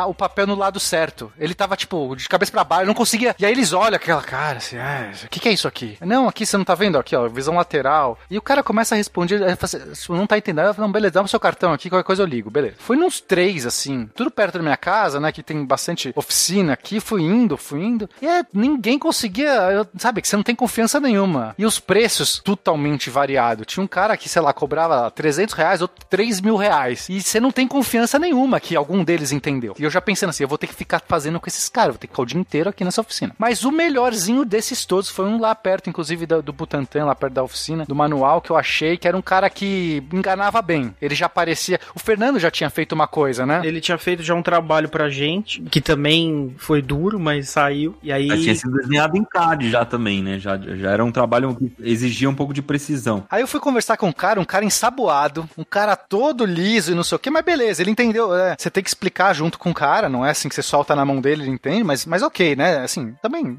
né? Não tô reclamando disso, gente, pelo amor. Não é, não é uma ofensa a ninguém. É que, tipo, é- é, você tá tentando fazer uma peça e quando a pessoa não tá nem entendendo a peça, fica assustado. Aí você, aí foi lá, sentei, o cara entendeu, não sei o que, beleza, né? Então quanto tempo fica pronto? O cara me passou lá, sei lá, duas semanas, show, né? Falei com os próprios serralheiros, tinha um cara muito bom lá, um que faz por... Porque assim, o cara, normalmente serralheiro faz, faz portão, faz coisa assim. E aí tem um cara lá que eles chamavam que era o artista, que é um cara que tinha uma habilidade de fazer umas peças mais complicadas, né? Aí já escolei no cara, né? Porque é- é- era um cara muito simpático, já meio que troquei uma ideia, que ele meio que tinha umas dúvidas também. E eu fui meio que de vez em quando até passava lá pra ver como tava. Só que o que, era duas semanas virou três, o que foi três virou quatro. Aí se chega uma hora o cara para de responder pra você, se tenta no WhatsApp o cara não tá mais respondendo, aí ele Você passa lá, tá fechado. é, aí de repente ele, ele você, você insiste, você liga na oficina, aí ele, ele manda um outro WhatsApp pra você, não, aquele meu telefone deu pau, quebrou, e umas histórias toda louca, e você fica agoniado. Fencas, o negócio que era pra ser em duas semanas foi tipo dois meses. E aí, você- aí chega uma hora que não, eu tô fazendo. Ah, mas o cara teve que sair pra ir pra obra porque não sei o quê. Tô- Todas as histórias possíveis. E aí no final, é, aí, aí eu fui lá. Aí chegou uma hora que eu falei, então eu, eu vou lá, eu vou passar amanhã, posso? Aí você tem que perguntar porque senão tá fechado. Não, beleza. No final eu terminei de fazer junto com o cara várias, tinha várias coisinhas erradinhas, assim, mas aí você vai lá e, e- e, assim, foi legal também. Eu gosto de serralheria, né? Mas assim, é um negócio de louco. Você não consegue fazer a, a peça, as coisas têm que bater, porque qual, Terça, quarta, tá pronto. é, era sempre assim, né? Não, terça, quarta, tá Quarta, Aí, quinta. Não, quarta, quinta. E, e o problema, Fencas, é que essas peças têm que encaixar. E a caixa tem que encaixar exatamente no trenó. O furo tem que encaixar exatamente. Então não dá pra você fazer só. Né? O cara faz um portão, ele faz lá, ele sabe soldar, ele sabe fazer umas barras. Mas é, normalmente não tem assim. O portão não tem pre- precisões absurdas. Não, e nor- normalmente esses caras resolvem na obra, né? Ele leva o portão e ele já leva uma, uma esmerilhadeira, leva uma solda e tal, pra na hora lá ele corta, mais ou menos, encaixa a solda no lugar. O submarino não tinha isso, a gente tinha que levar, é, trazer a peça, ela tinha que se encaixar no que a gente tinha feito perfeitamente, né? Não- É, Depois, mais difícil disso também foi a escotilha, né? Que a gente acabou fazendo no mesmo lugar. E aí já era uma peça mais complicada, né? Nossa, a da escotilha também foi outro que eu tive que ir lá fazer com o cara. Mas o que, o que eu achei mais, assim, que eu, eu- quando, quando o cara perguntou o que era, eu fiquei pensando assim, não vou falar que é um submarino, porque se eu falar que é um submarino, o orçamento desse negócio vai ser cinco vezes. Porque você tá vendo na cara do cara que ele vai te dar um valor qualquer, olhando pra você. Com certeza. Entendeu? Você tá lá, então eu, já- eu já, eu já sempre ando com umas roupas é, esfa- esfarrapadas, assim, tipo, porque eu já. Entendeu? Não, não, não, não tenho. Então Só você pra vai lá. conseguir um orçamento baixo, né, Pena? Por isso que- Exatamente. Agora eu então, aí- entendi aí- tudo. Pô, Mas se tu chega lá e fala que é um submarino gamer, então aí tu tá fudido. Aí é 50 vezes. Exato. Aí eu falei pro cara assim: não, isso aqui é um trenó, vai, tipo, entrar na água, assim. Um negócio que a gente vai arrastar peso pra água. Sei lá, eu, Vai na hora tive que boiando, falar alguma né? coisa. É. Aí, beleza, né? Aí o cara olhou, porque realmente você olha, parece um trenó. Também não dá pra eu falar que era, sei lá, qualquer.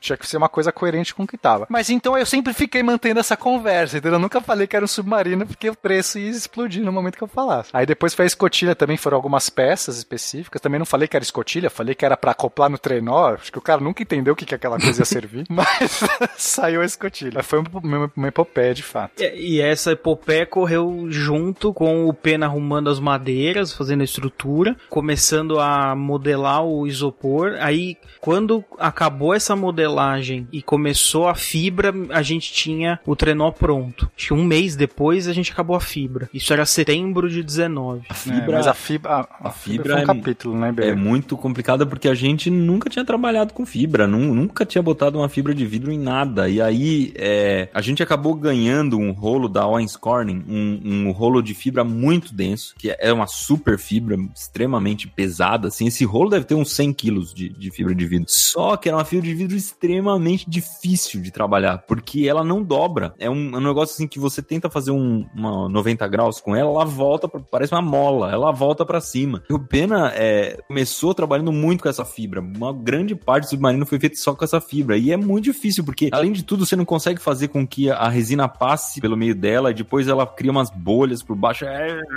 Não dá pra encharcar ela legal, né? Não consegue enxergar ela Não, é, direito. a- a- até dá pra encharcar. A questão maior é como ela não fazia curva, as bolhas subiam. Porque, imagina, eu tô fazendo uma curva assim, sei lá, 90 graus. Imagina, Fix, uma Uhum, dobra. uhum. Só que então você até encharca, mas no momento que ela, ela vai subindo, vai ficar tipo um- uma um buraco curvinha. embaixo. Esse buraco embaixo vai entrar, porque ela vai descolando. Então depois que ela, é, sei lá, termina de se curar e tal, é, você não tem como garantir que não tem essas bolhas. E, e no começo, então, eu nunca também tinha trabalhado com fibra, né? Foi uma novidade pra todo mundo. Então eu nem sabia, sei lá, que tinham vários tipos de fibra. Meio que assim, né? O Beira falou assim: ó, aqui tem uma fibra, eu tipo, beleza, vou usar, né? É o que tem, é, eu não sabia. E aí quando eu fui vendo isso, fui discutindo com o Iberê, com o Fernando, e como é que a gente eu tinha que modelar o, Lastro, os né? lastros, Ele né? é que são redondo. todos redondos. Tinha que é, primeiro tinha que é, fibrar por baixo do laço para fazer a impermeabilização. E foi toda essa, essa impermeabilização feita com, desse, dessa maneira que não tava boa. E eu fiquei tentando de tudo que era jeito. Eu, e eu pensando assim, eu sou um idiota, eu não sei fazer isso, não é possível. eu, tô- eu tava tendo pesadelo com essa. Bom, primeiro que a fibra, ela entra em todos os seus poros. E quando você vai dormir, não importa se você tomou banho,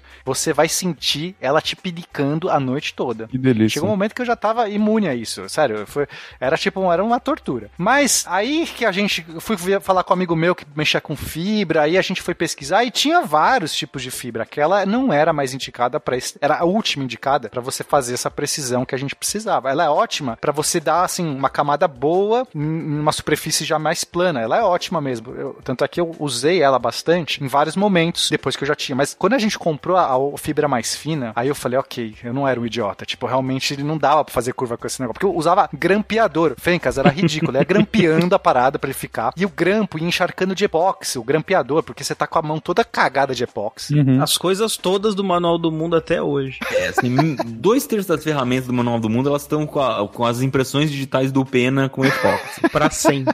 Uma coisa que eu nem sei se o Pena sabe. A gente mudou de sede do Manual do Mundo no começo do ano passado. Aí a gente teve que devolver a casa em que a gente começou a construir o submarino pra ir pra outra. Aí o, o Pena, desde o começo, eu falei, Pena, bota alguma coisa pra proteger o chão aí, porque esse epóxi, ele não sai. O Pena nunca botou muita fé no epóxi no começo, assim. Ele achava que epóxi era uma coisa que... Era uma colinha meio... meia boca.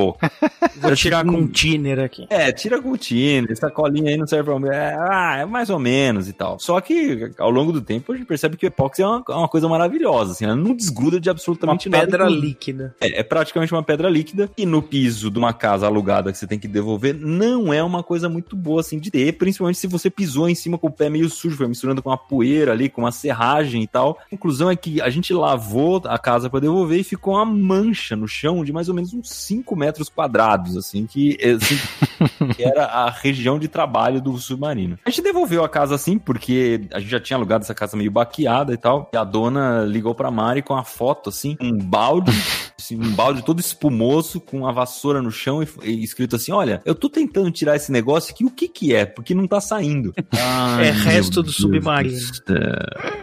Fala que é uma relíquia, que ela vai valer milhões Ai, um dia. do céu. Aí na hora eu mandei um, um WhatsApp pro Beto lá da Rede Lise, né, que vende o epóxi e tal. Ele, ele, todo o epóxi que a gente tá usando foram eles que doaram. E aí eu falei, Beto do céu, o que que dissolve esse negócio? Ele falou, Berê. Britadeira. Isso aí é, epó- isso aí é epóxi, né? tipo, você acha que eu vendo coisa ruim, rapaz? Ele serve pra não ser Ele dissolvido, falou, né? olha, se você quiser, ele passou um produto lá que dissolve tinta, ele falou, ó, isso aqui com resolve assim numa camadinha de é, alguns é, décimos de milímetro e tal, você consegue tirar. Eu falei, não, acho que tem, tem lugar que deve ter um centímetro de epóxi. Conclusão, eu e a Mari começamos a fazer as contas se valia a pena a gente trocar o piso da casa inteira, da parte de fora, porque você não pode trocar só um pedaço, que era um piso velho, ou a gente pagar uma multa, que é, tinha uma multa do aluguel lá se você estragasse alguma coisa na casa. Conclusão, a gente pagou um aluguel a mais pra poder Caraca. sair da casa. É, sem desculpa, ter que trocar o piso. Que era um jeito da mulher aceitar que aquele piso ia ficar daquele jeito mesmo, né? Porque no fundo ela também não trocou, porque não faria.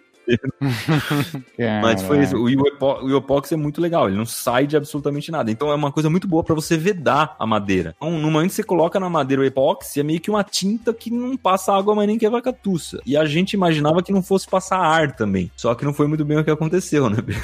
É, então, a- a- aí no, a vai, a gente fez a fibra, né? Fomos descobrindo os, os atalhos, fizemos tudo. Seu pai entrou Quando? no projeto. Meu pai, é, meu pai, beijo pro meu pai. Meu pai me ajuda em tudo que eu faço, meu pai ajuda, assim, é muito legal, eu tenho muito orgulho dele. É, que a gente falou no começo, não dava muito pra gente ajudar o pena. E aí, quando você tá com a mão suja de epóxi e você precisa esticar uma fibra, derramar epóxi, é meio que você precisa de um, uns cinco braços ali, né? É, fibrar sozinho uma estrutura tipo um submarino, não é- nossa, é muito complicado. Então, de vez em quando eu ficava pegando o Iberê e o Fê, mas é aquela coisa, né? Eles estão na loucura lá da, de, de- eu, eu que sou tecnicamente responsável pelo submarino. Aí, aí até o Iberê foi uma coisa muito legal. O Iberê falou assim: ah, meu pai gostava muito de fazer essas coisas. Uma conversa que a gente tava tendo, eu pensei assim: eu tenho um pai que adora fazer essas coisas. Meu pai me ensinou tudo que eu sei de, cons- de construir coisa. Tá valendo o Zapai aqui? Foi meu pai Opa. que, que, que é, então tá valendo usar pai, vou usar meu pai. Eu falei, Berê, você se importaria se eu trouxesse meu pai aqui um dia pra me ajudar? Não, pode chamar. Aí pronto, né? Trouxe o velho que tá aposentado. Então, meu pai, pra,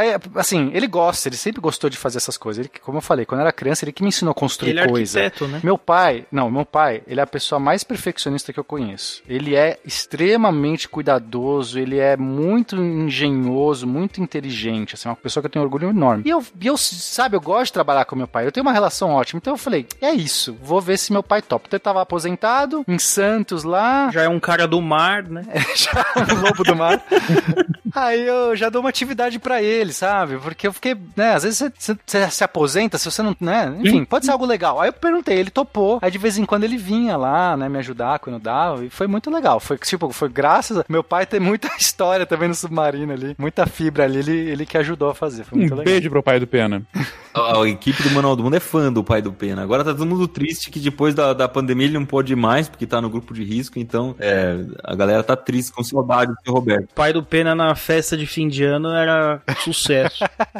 Meu pai é figuraça. Peço que me untem com o óleo sagrado dos peixes, que fará de mim um forte. Graxa, graxa, graxa! Fizemos a fibra, saiu o submarino, tava lá, bonito, ótimo, né? Vamos, vamos pressurizar, vamos testar. Ah, tem a parte do sistema hidráulico, do sistema pneumático, que, enfim, daria pra falar um monte, mas também acho que, né, senão a gente vai esco- escorrer muito. Essa foi uma parte que, que eu fiz todos os cálculos, essa, essa aí deu, deu certo, assim, foi importante fazer os cálculos. Aquela famosa foto no Twitter é disso daí, né? É, é, exatamente. Tem uma- uns cálculos que eu fiz que eu acho que eu mandei no Twitter lá. De tempo, de tempo, porque, né, você tem que fazer, medir os tubos e, e as pressões pra ser razoável, porque se você demorar 10 minutos pro submarino afundar, não, né, não é, não, não dá. E eram pressões complicadas, Fencas, era muito complicado porque era um cilindro de mergulho que vai 200, então, é um cilindro que você consegue pressurizar 200 bar. 200 bar é 200 atmosferas. Bizarro- isso é bizarro essa pressão. Ela é muito, muito, muito, muito grande. Ele- esse negócio sai para um primeiro um um, primeiro estágio, que é um equipamento de mergulho, que reduz para 14. Só que depois tem um segundo estágio no mergulho que reduz para a pressão do, da profundidade que você tá. Então, o mergulhador ele tá sempre respirando o ar na, na profundidade que ele tá, então para ele é, é, ele não sente diferença, ele respira normalmente. Mas o submarino não ia ter esse, esse, do segundo estágio não ia ter, o acoplamento ia ser do primeiro estágio, que é 14 bar, que é uma pressão gigantesca. Veja, a gente tá fazendo um submarino para aguentar 2 bar, é 14 que tá vindo ali. E aí eu tive que fazer todo um sistema de manifold, de como coletar isso numa câmara, num, num receptáculo que vai distribuir isso pro submarino inteiro. Então o submarino é uma estrutura, é, é, é, ele é todo funcional, ele, ele, é uma máquina que funciona com ar e água. É um negócio muito legal. E aí isso tem que ter redutores de pressão, você tem que distribuir isso, bitola dos cabos, quanto que aguenta. A rosca, tudo isso. O vé da rosca. É, arroz, puta, que sério, isso tudo assim, né? Não é nada fácil, porque nada é convencional. É, o meu, meu maior medo sempre foi, depois nessa etapa, que a gente já tinha resolvido vários, vários problemas mortais aí, era que eh, qualquer uma dessa tubulação explodisse dentro do submarino, porque uma mangueira dessas a 14 bar, se ela estoura dentro do submarino e ela consegue injetar 14 bar muito rápido, é, na melhor das hipóteses você fica surdo. Então, uhum.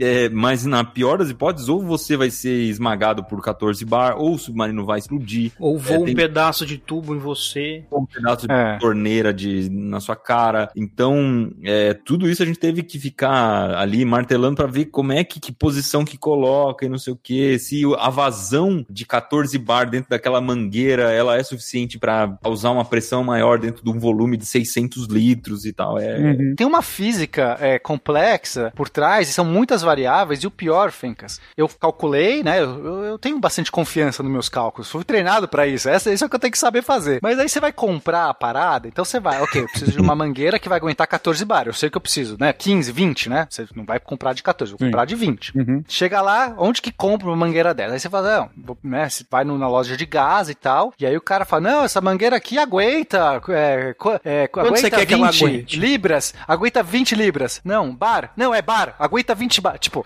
ó, que puta que pariu. Você precisa velho. que ela aguente 20, ela aguenta 20. É 30, é, 30 ela não... aguenta. Entendeu? Mas o que, que é? é? Você vai pôr um bujão de gás? Não, é um. É, tipo, aí você. Não, tá, tudo bem. É um negócio complexo, porque é uma. Acoplar um equipamento de mergulho, que os equipamentos de mergulho eu tenho plena convicção. Assim como os de escalada, né? Que eu sou escalador, gosto de. Assim, eu sei, eu, várias coisas submarinas eu usei equipamento de escalada para içar submarino, porque eu sei que o, o equipamento de escalada ele não vai falhar. Ele é, ele é para aguentar a sua vida em condições extremas. Então, eu sei que o equipamento de mergulho dá conta. Inclusive, o Pena, o Pena relutou bastante para pôr a talha lá no Manual do Mundo, mas no fim das contas a gente ganhou. Não relutei nada, eu não sabia nem que existia uma Ele talha. só colocou a talha falou... porque eu tava em isolamento e não tinha mais o meu peso para subir o submarino. É. Eu tava fazendo as coisas, ele chamava, ô Fernando, vamos lá. Aí eu subia no negócio. Eu fiz. Só é explicando a piada interna, o que aconteceu? Pra subir o submarino, o submarino tem hora que você tem, ele tem que ser içado na oficina, né? Ele tem que ser levantado. Aí o Pena fez todo um esquema de escalada que você puxava duas cordas e o freio ia travando conforme o submarino ia subindo. E para isso ele precisava chamar alguém que tivesse um peso suficiente para puxar aquele negócio do submarino subir e que fosse forte. Então ele sempre chamava o Fernando. E aí o Fernando, é, por causa da, da quarentena, não tava vindo mais. E aí o Pena, eu nunca tava disponível para ajudar o Pena. E aí eu falei, não, Pena, chega desse sistema de escalada. Aí o Pena, putz, ficou triste pra caramba. Eu vou comprar um negócio que chama talha. Mas o que, que é talha? Não, fica tranquilo que esse negócio vai resolver o seu problema. Não, mas que, que é essa porcaria? Eu, eu, gosto de escalada, tem que ser escalada. o Iberê fantasia um pouco, gente. Deixa eu mas falar. Na hora, na hora eu, meu, a minha profissão é contar histórias, né, Pena? Aí o, o, na hora que chegou o negócio, assim, pô, é, um, é uma corrente que você puxa. Ela é feita para levantar 500 quilos, ela tem, tinha duas. Então, por mais pesado que o submarino seja, a gente puxava o submarino assim, assobiando, e aí o submarino subia. Aí, ó, o equipamento do, do escalado do Pena estão tudo criando teia de aranha lá. É, porque isso foi realmente uma das coisas difíceis ali. Lidar com o submarino para passar a fibra, teve uma parte que a gente teve que fibrar, é, passar epóxi por dentro, e aí você tem que ir girando ele para ir o epóxi se acomodando, né? E ele tem é. várias faces, e aí direto a gente tinha que abraçar o submarino, foi difícil. Pôr na vertical, de porta cabeça, na horizontal, de não sei o crossfit que, é, tanto. Mas aí, resumindo, então, é, quando é, né, você tinha que comprar essas mangueiras e tal, era uma coisa muito assim, de, puta, será que vai funcionar? Mas enfim, deu tudo certo, fez o sistema hidráulico, sistema pneumático, tudo lindo, vamos pressurizar, agora vai, já tá pronto, semana tá pronto, isso eu acho que era dezembro é, ou novembro de, de 2019, é isso? Deixa eu olhar aqui. Em dezembro de 19. Isso. É, aí, o submarino tava tipo pronto, assim, tava lindo, tá, né? Vamos, vamos só testar agora, vamos, vamos, né? Porque a ideia era pôr no mar, na água ali, no primeiro dia do, do ano. Só que quando eu jogava água, ar no tanque, o ar sumia. Tipo, você pressurizava, jogava ar, quando você abria a mangueira para ver, né, sentiu a pressão sair, não tinha nada. Aí começou, foi tipo o princípio do fim. Assim, Nossa, Começou a vazar a cabine também, né? O primeiro vazamento foi a cabine. então a gente descobriu que aquela vedação interna que eu, que eu fiz com aquela fibra grossa, que deveria estar perfeita, não estava perfeita, porque basta um microfuro, Fencas. sim, sim, sim. E acabou, não tem mais tanque, o negócio tem que ser impecável, o ar percola por tudo. Aí a gente começou com uma teoria, será que tá indo pela madeira? Será que tá indo pelo não sei o quê? E começou uma coisa assim, mas vamos, vai ter que abrir o tanque. Porque era muito louco, a gente enchia o tanque da frente e vazava no de trás. A gente enchia o de trás e vazava no da frente. Então era. Ou seja, o ar tava caminhando por dentro da madeira. não- é, ele tava vazando o- o- pelo submarino inteiro, assim, um problema sistêmico do negócio. Exato, assim. E, então, em- embora, embora assim, a, a, a pele, né, do submarino não vada- não vazasse, por dentro os tanques estavam conectados, né? Estavam todos conectados. Ah, e ele vazando simplesmente o torna inviável, né? Não, não, não, não, funcionaria simplesmente. Tem, tem que conter o vazamento. É, assim, até, até tem jeitos, é, tem alguns jeitos, mas do jeito que tava não dava mesmo, porque ele não segurava nada. É, é, se você de repente tem um pequeno vazamentozinho, ele demora pra coisar, você tem um trabalho, porque não nada precisa ser exatamente impecável. Tem, tem jeitos de trabalhar. Mas naquele caso, não, é- era muito vazamento, não, não tinha pressão. Então aí começamos a abrir um pouco o tanque pra inspecionar, pra tentar descobrir onde era, porque não sabia nem onde tava vazando. Aí começou uma operação de ir jogando epóxi por dentro, então, né, fizemos um furinho no Sa- tanque. Sabe aquelas cirurgias de laparoscopia? Que faz du- dois cortezinhos assim na pessoa e você faz a operação, tipo, tira o rim da pessoa desse jeito? Era isso. Tipo, era um furinho do tamanho de um, de um cabo de vassoura, assim, que aí o pena lá colocava uma mangueirinha pra jogar o epóxi, ficava olhando por aquele furinho no arame. É. Um espelhinho. Eu, eu gostei da analogia. Sabe a, a cirurgia de lap- laparoscopia? Então, aí você coloca epóxi dentro da pessoa. É mais ou menos É, assim. tem um furo do tamanho de um cabo de vassoura. Mas era, foi exatamente isso. Era um, tra- um trabalhão, porque, tipo, tinha que ter- Mas enfim, foi feito. Não deu certo aí, então não era aquela parede, não era, era outra parede, porque tem duas paredes o tanque, né? A parte horizontal e vertical do tanque. Aí inclina o submarino na vertical e faz o mesmo processo. Aí, ah, segurou um pouco, não sei o que, aí vai pro outro tanque e faz. E começa essa coisa de matar. E demorou, isso, isso demorou até pensar na solução, até implementar. Não, teve, teve ainda um problema no meio do caminho que foi assim: a gente mudou de casa. Olha só que coisa engraçada. A gente tinha se planejado pra mudar no final de março. Então a gente alugou uma casa no, é, nova, e que era bem mais da hora, aquela casona grande, com piscina, não sei o quê. Tinha que abandonar outra. Então a ideia era mudar mais ou menos no dia 30 de março. Dia 17 de março caiu a bomba atômica da, da coronavírus. E aí, é, a gente já tinha outra casa alugada, ela tava reformando, a gente tava com tudo no manual antigo, cada um foi pra sua casa, começou a trabalhar de casa, a gente pagando dois aluguéis ao mesmo tempo, não tinha como tocar o submarino à distância. Aí, no fim, a gente conseguiu terminar a reforma lá, porque o pessoal que tava trabalhando na reforma quis continuar trabalhando e tal. Conseguimos terminar, fizemos uma mudança assim, falamos pros caras do, do, do carreto, ninguém queria ir lá fazer mudança e tal, por causa do, do problema, tinha carreto funcionando, os caras foram lá. O Pena só acho que acompanhou o submarino, né? Não, é, é eu, eu acompanhei por causa do submarino, porque se os caras jogassem. É, só que o submarino não entrou na Não casa porque ele não passava. Esse era o problema. O submarino não passava pela porta que levava pro fundo da casa. A gente teve que chamar um pedreiro pra ele arrancar a porta, mandou fazer outra porta na serralheria que era assim, tipo 20 centímetros mais larga, pro submarino poder entrar na casa. Então, além do atraso da pandemia toda, ainda teve esse atraso da, da própria. O submarino não entrar na E porta. mais uma vez a gente na mão do serralheiro. Sim. Eu lembro que o Berê falou assim: não, Pena, semana que vem tá pronto. Aí eu já falei pro Fernando assim: terça, quarta. já sei o que vai ser. Pô, E aí se- deu três semanas pra passar o submarino. Serralheiro de piedade lá fez rápido, vai. É, mas não foi uma semana, não. Não, velho. uma semana não foi. Mas a, a conclusão é isso tudo com o submarino vazando. A gente tava meio desesperado, porque aí deu um desânimo. Acho que foi a, a- a- na curva da narrativa, assim, foi aquela parte que você tá querendo desistir, querendo. Porque a gente não achava esse, esse, esse vazamento nem a pau. Eu já tava falando pro Pena, Pena, arranca fora esses lastros aí, abre um rombo nisso, lamina tudo de novo, porque é uma solução meio definitiva pra acabar com esse negócio.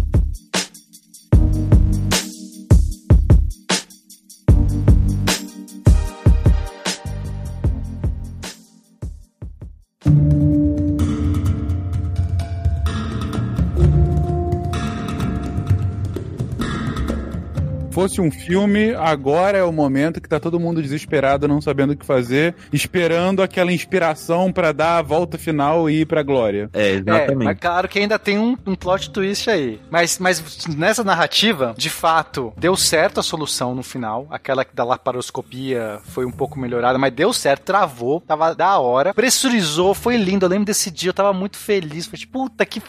Porque você tava, tipo, a pandemia inteira sofrendo que o negócio tava vazando. Aí de repente dá certo. É, porque o Pena jogou o epóxi, aí o epóxi estava curando, veio a pandemia. Então, o remendo tinha sido feito e a gente ficou meses Sem sem, saber. sem fazer o Sem teste. saber, é. E aí foi muita tensão, né? segurou a pressão, tava tudo da hora, que legal. Só que tava com um pequeno vazamentozinho. Assim, quando você começava a aumentar, não é que tava com vazamento, quando você começava a aumentar, eu comecei a ouvir uns estalidos Uhum. do, do, do tanque. E aí eu pensei que talvez o- a madeira comece a trabalhar, né? Porque você tá pressurizando uma pressão violenta, a gente já falou que é muita pressão. Começa a trabalhar e eu comecei a pensar, putz, como a gente jogou muito epóxi, pode estar trincando epóxi, porque epóxi é uma superfície vítreo, né? Ele não é bom pra você trabalhar ele sozinho, ele tem que estar numa fibra para que ele não tenha essa propriedade, ele não quebre, né? Só que como eu tive que fazer uma piscina de epóxi para dar aquela vedada final, qualquer furinho, né, e pressurizar o furinho entrar, ele começou a dar uns estalidos, eu comecei a ficar com medo, comecei a ficar, ih, caramba, comecei a ficar com medo até de estourar, porque você tá ali, começa a ouvir aquele barulho dos parafusos dando umas trincadas, eu, ai, cacete, será que esse submarino aguenta? Aquela parede que separa o lastro do tanque de trás pro cabine onde o Iberê fica, depois que tava pronto, eu comecei a analisar e falei assim, cara, isso aqui é uma superfície reta. Superfície reta, Fencas, tem esse problema de que a força, é, você vai somando força, você não tem como distribuir, diferente de um arco, de um círculo, uma superfície oval, que ela já é a superfície de, de que aguenta uma tensão natural. Superfície reta, ela vai sofrer um ponto, ela vai sofrer aquele, como você subir numa madeira, é exatamente aquela ideia de você subir chapado numa madeira no Aham. ponto da central, ela vai defletir. E aquilo eu comecei a pensar, falei assim, não sei se isso aqui tá resistente. Aí eu e o Berê conversando, não, mas tem fibra, aço, duas, dois, não sei o que de aço, mais uma fibra, tem mais a madeira, sabe assim, fazia sentido. O Iberê tava falando pra mim, não, vai aguentar. E eu tava lá jogando pressão, o negócio estalando. E eu ficava com medo, eu me escondia, eu abria a pressão, saía correndo pra ver se eu não. Meio loucura. E aí, tava vazando, é, a fibra foi meio descolando, uma parte da fibra foi meio descolando e começou a dar um vazamento pra fora. Eu identifiquei vazamento, aí eu falei, ok, vamos fazer, vamos resolver isso de uma vez, porque tá me enchendo o saco. Abri uma camada boa do, do tanque lá, falei, ah, agora vai ser direito. Fui, é, fiz tudo com a fibra certa, sabe? Era o, o tanque de trás, o tanque da frente tava ok. O tanque da frente já tava perfeito, não tava vazando, tava ótimo. De trás tava com esse pequeno vazamentozinho. E assim, eu tava, eu e o Berê, a gente conversando assim, a gente tava quase decidindo se seguir assim mesmo o submarino, porque esse vazamentozinho não comprometeria. É, o tem um vazamento atrás que soltava umas bolinhas, assim, era pouca coisa. É, mas aí eu. Sabe aquela coisa? Ah, mas esteticamente não é legal um submarino vazando umas bolinhas. Aí me deu uns 5 minutos, né? Falei, Berê, vou corrigir esse negócio de uma vez, sabe? Me incomoda isso. Eu tenho um, senso de, tipo, porra, eu fiz esse negócio, eu não quero que fique mal feito. Aí, não, beleza, vamos fazer. Aí eu fiquei um sim- fim de semana inteiro lá só pra. Eu e meu pai, né? Eu pedi ajuda do meu pai, que ele foi de fim de semana, pra justamente não ter exposição pra ninguém. Porque eu precisava muito. Meu pai é muito ponta firme pra isso, assim, ele é muito bom. Falei, preciso do meu pai fazer isso. Aí a gente fez, ficou lindo. Só que quando a gente foi, tava terminando, tava, puta, reformando, tá, agora vamos testar a pressão pra ver se tá ok. E não tava finalizado, a- o finalzinho do tanque não tava finalizado, já tava colado, só que tinha uma cobertura a mais que eu ia dar, que ia dar a resistência final e acabar, fazer o acabamento, que não tava feito. Por quê? Eu falei assim, se estiver vazando, eu identifico agora e corrijo agora. Comecei a pressurizar, tá lá, é, eu lembro, tipo, aguentou a pressão, ufa, tá, não, tá, não vazou nada, lindo. Vamos mais um ciclo, vamos testar de novo? Tipo, porque é bom você trabalhar aquela coisa, você faz uma vez, ele deforma, ele não sei o quê. É, Acho bom falar que a gente tá é, isso com o compressor, né? Porque a gente não testa nada com os cilindros, mesmo que a gente nem tem esses cilindros. Então sempre trabalhando com compressor, né? Exato, é. Aí nessa, da segunda vez que foi fazer, aí eu, tipo, falei, não, vamos até a pressão máxima mesmo, porque vamos já testar o negócio, tava, tava lindo. Aí nessa explodiu.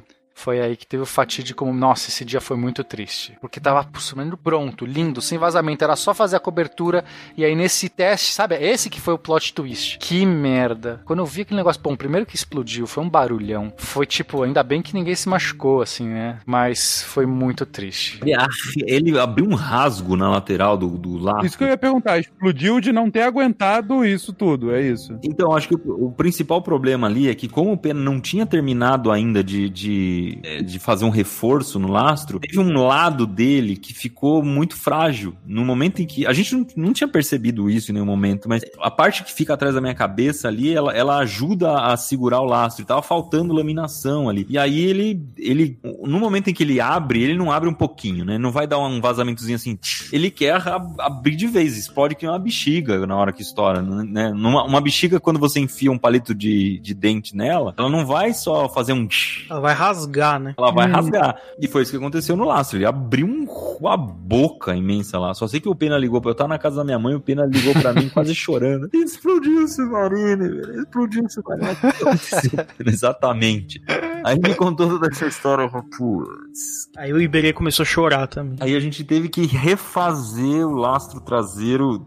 Acho que metade dele foi refeito, né, Pena? Foi, foi. Não, mas eu tava com medo de, assim, ter sido algo muito catastrófico que ia comprometer o projeto, sabe? E, e assim, aí que eu vi, aí eu analisei que realmente é, não foi catastrófico, mas era um puta trabalho. E quando você pensa que o submarino tá pronto, que você só quis resolver uma merda de um vazamentozinho que não ia comprometer, e aí, pô, agora você tinha um vazamento gigante com a boca aberta, e, putz, foi uma, uma tristeza gigante. Mas aí, e aí tinha essa questão de tentar terminar também o projeto a ponto de dar tempo de filmar o seu primeiro vídeo do ano. Aí nisso o Iberê falou assim: puta pena, é, ah, vamos esquecer aquela ideia, né? Não vai dar. Assim, uma coisa muito legal, né? Que eu quero falar. Nunca, nunca recebi nenhum, nenhuma atitude negativa por parte do Iberê ou de ninguém, né? Porque você fala, pô, estourei o casco, é, pode me bater. Você, você tem direito de, sei lá, Tacar demitir. um coco em você. É, mas. Aí o, o contrário, né? Eu tive apoio, assim, de não, pena, então não vamos mais fazer no começo do vídeo do ano, não vai ser o vídeo do começo do ano, vamos, vai sair. E eu pensando assim, puta, não, eu tem que ser, sabe, tem um é emblemático. Aí eu falei, que se dane, eu vou, vou vir aqui, fiquei o fim de semana seguinte inteiro, fiquei, mas não trabalhei até as duas da manhã lá, falei, que se dane, eu vou fazer esse negócio, vai terminar. E aí eu, junto com meu pai, beijo pro meu pai, conseguimos finalizar. Aí ficou, aí ficou lindo. Aí realmente, tudo que tava ruim, eu falei, vou zerar essa merda, isso aqui vai nascer de novo, vou fazer direito. E aí ficou, ficou muito bonito. O tanque de trás ficou um esplendor. Se pudesse, eu faria o de frente igual, mas aí também já seria idiota que tava funcionando. E assim nasceu o submarino.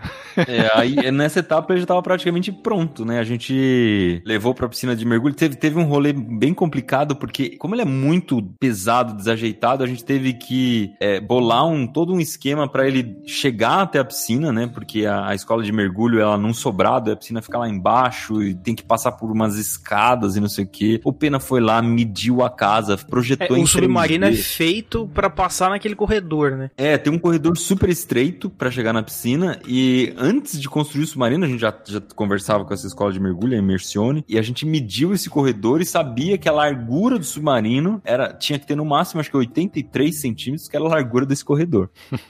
e na hora que a gente desceu o submarino, a gente tava com medo porque, como a gente colocou as janelas, é, as janelas elas são grossas, ela é, é um acrílico de 2 centímetros de espessura, é uma coisa bizonha de forte, né? Ele deu uma enxada lateral e a gente falou, putz, aí na hora de passar, ela, talvez ele dê uma raspada, mas não deu, né? Ele passou. É, passou no limite. A janela tem um capítulo à parte. Né? Janela é um negócio, é, é um outro material, tem que ser transparente, então tem que aguentar essas pressões absurdas. E aí a gente tinha pensado no policarbonato, que é tipo um acrílico policarbonato, tá? Que ele não é exatamente o acrílico. Ele aguenta, ele, ele, ele, ele resiste até mais. Se você tiver uma pressão, um golpe, alguma coisa assim, ele resiste mais do que acrílico. E só que isso é caríssimo. A gente tentou um parceiro que é, só que tava enrolado demais o parceiro, assim, cara, putz, começou a enrolar muito, tipo, tipo esse serralheiro, assim, ficou mais de um mês o cara pra, pra conseguir. A gente precisava de três pedaços de policarbonato, o cara só enrolava o pena, não, estamos passando para a nossa equipe técnica e não sei o que, o cara nunca... É, aí o Pena sofreu do veneno dele, o cara fala, ah, a gente tá fazendo os cálculos e tal. Isso, aí o cara queria fazer os cálculos, eu falei, eu já fiz, eu já sei o que eu quero, mas o cara meio que, era um cara muito enrolado, aí ele vinha sempre, sabe quando você fala um negócio e a pessoa não responde, de repente ela vem como se, sei lá, uma ideia nova, assim, na sua cabeça. Não, eu conversei com o fulano nosso aqui, ele vai auxiliar o projeto.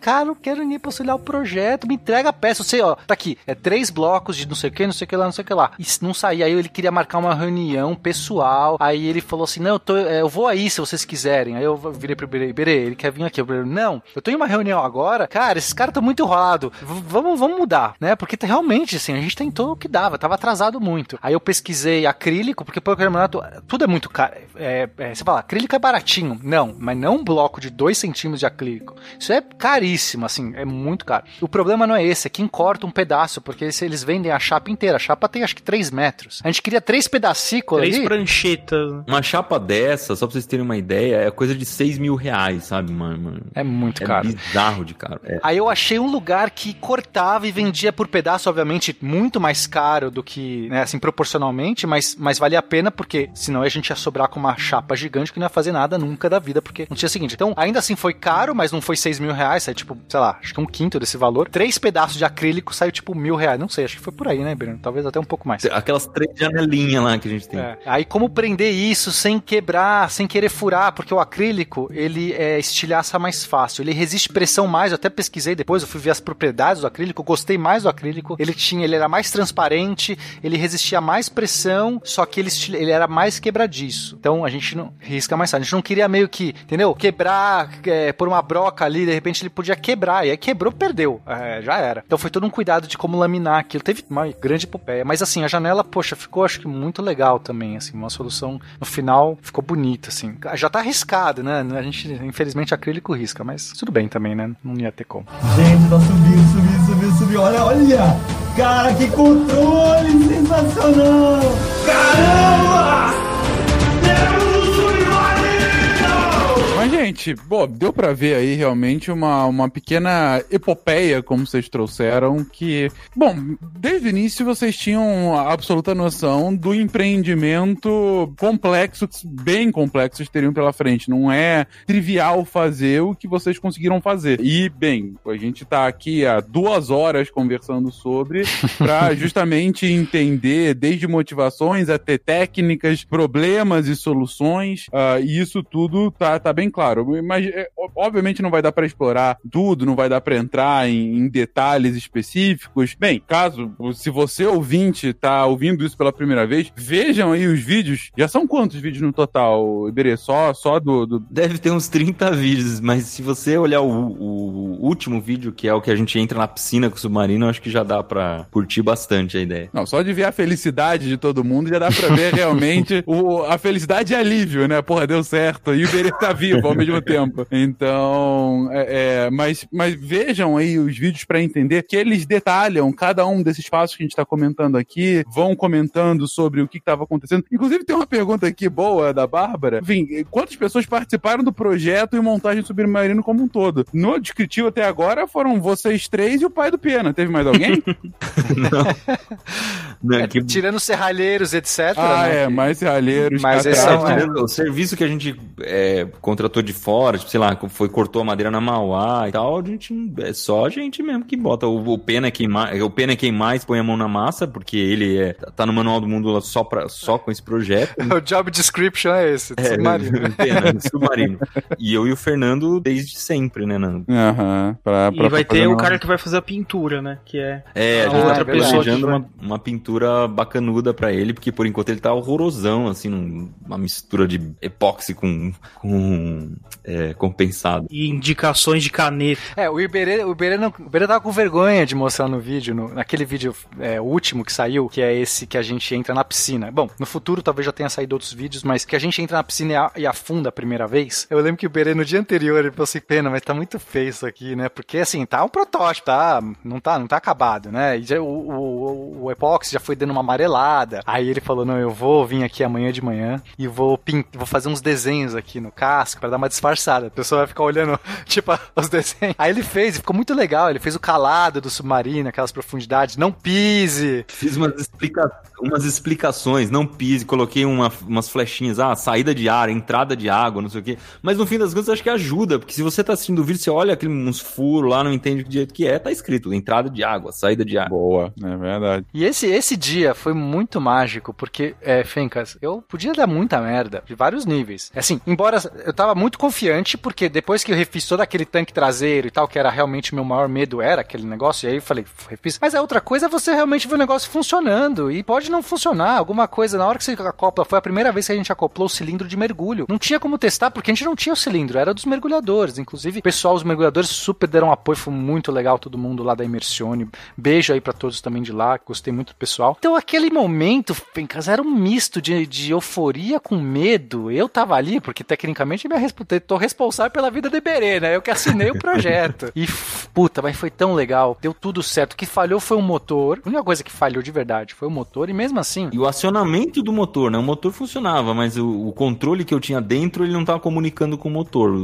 É, que entrou água, né? A gente tinha pensado num sistema de eletromagnético para evitar é, fazer trabalhar com eletricidade dentro do submarino, então ele seria só uns ímãs e também para evitar furar. Mas no final, é, é, essa solução não, que não deu muito certo. Mas assim, o motor não era nem para esse primeiro teste, nem tinha que a gente não tava contando com o motor. A gente ia fazer o primeiro teste só de afundar e subir, só que como demorou é, depois da, da pandemia e tal e, e- e até tipo algumas coisas, eu falei vou adiantando o motor porque, né, já vou fazendo. E aí eu já tinha meio que chegado num- numa, numa ideia, mas a ideia era só prender o motor de qualquer jeito no submarino pra testar se ele ia pra frente. Era só isso. Era tipo, será que o motor puxa? Que era uma dúvida. Só que a gente matou isso no teste da piscina no manual, que não tava no plano. A gente originalmente não tinha pensado, porque na casa antiga nem tinha piscina. Então não tava nos planos. Aí quando a gente viu que o motor puxava, aí eu falei, ah, então vou começar a terminar o motor. Só que ainda tava tudo meio mambembe. A gente, o jeito que acoplava o motor no submarino era um, uma- um pontalete de madeira que não tava legal. E eu sabia que não tava legal. Mas eu pensei assim, só pra jogar lá e ver se rola. Vai que é. E de fato, não, a gente viu que não, não deu certo. Mas tirando isso, Fencas, foi muito, tudo muito limpo, muito legal, assim. É, é porra, o Iberê comemorando, nossa, é impagável, muito legal. É, e tem uma coisa, tem um teste que a gente não queria muito fazer, que é o teste de evacuação. Assim, quando eu tô debaixo d'água, é, sair do submarino é uma coisa muito é, caso extremo, né? Não é uma coisa legal, é, é, é perigoso. E eu queria fazer esse teste, porque assim como a gente fez o teste da claustrofobia lá, eu ficaria muito mais seguro se eu soubesse que dá pra sair do submarino. Só que a gente inundar o submarino significa encher de água um lugar que não é muito pra ter água, que é o lado de dentro. Então pode entrar água na madeira. É, a gente isolou tudo com epóxi, mas um buraquinho outro sempre fica, os parafusos enferrujam e tal. Mas a gente falou, meu, vamos testar. Se a gente tiver oportunidade, se der tudo certo, vamos testar. E eu nunca tinha usado um equipamento que ele é um cilindrinho de mergulho pequenininho, você coloca na boca e para emergência, ele é do tamanho do extintor de carro, assim, Sim, É, chama sim. spare air. E, e a ideia é a seguinte, no momento que eu tô lá embaixo, se eu precisar abandonar o submarino, eu tenho que deixar a água entrar, para que iguale a pressão, porque pode ter alguma diferença de pressão entre a parte de dentro e a parte de fora. A nossa ideia é sempre estar igual, mas na prática sempre existe uma diferença, alguma diferença. Então eu deixo a água entrar e aí eu deixo o ar sair, vou inundando o submarino, até que chega um momento que a água bate no meu queixo. Só aí que eu posso começar a usar o spare air, porque ele dura 5 minutos. E aí eu tenho que abrir escotilha e sair do submarino. É, eu tava confiante de todo o resto, mas essa parte eu tava, tive dificuldade pra dormir à noite na noite anterior por causa desse- dessa parte do teste. Porque é um controle muito psicológico que você tem que ter na hora, né? O- Claro. Tem que ali manter a calma sem se desesperar na E o ar vai acabando. O ar porque aí vai- você tem pouco volume de ar ali. Esse que é o problema. Conforme a água vai entrando, o, o seu ar vai ficando.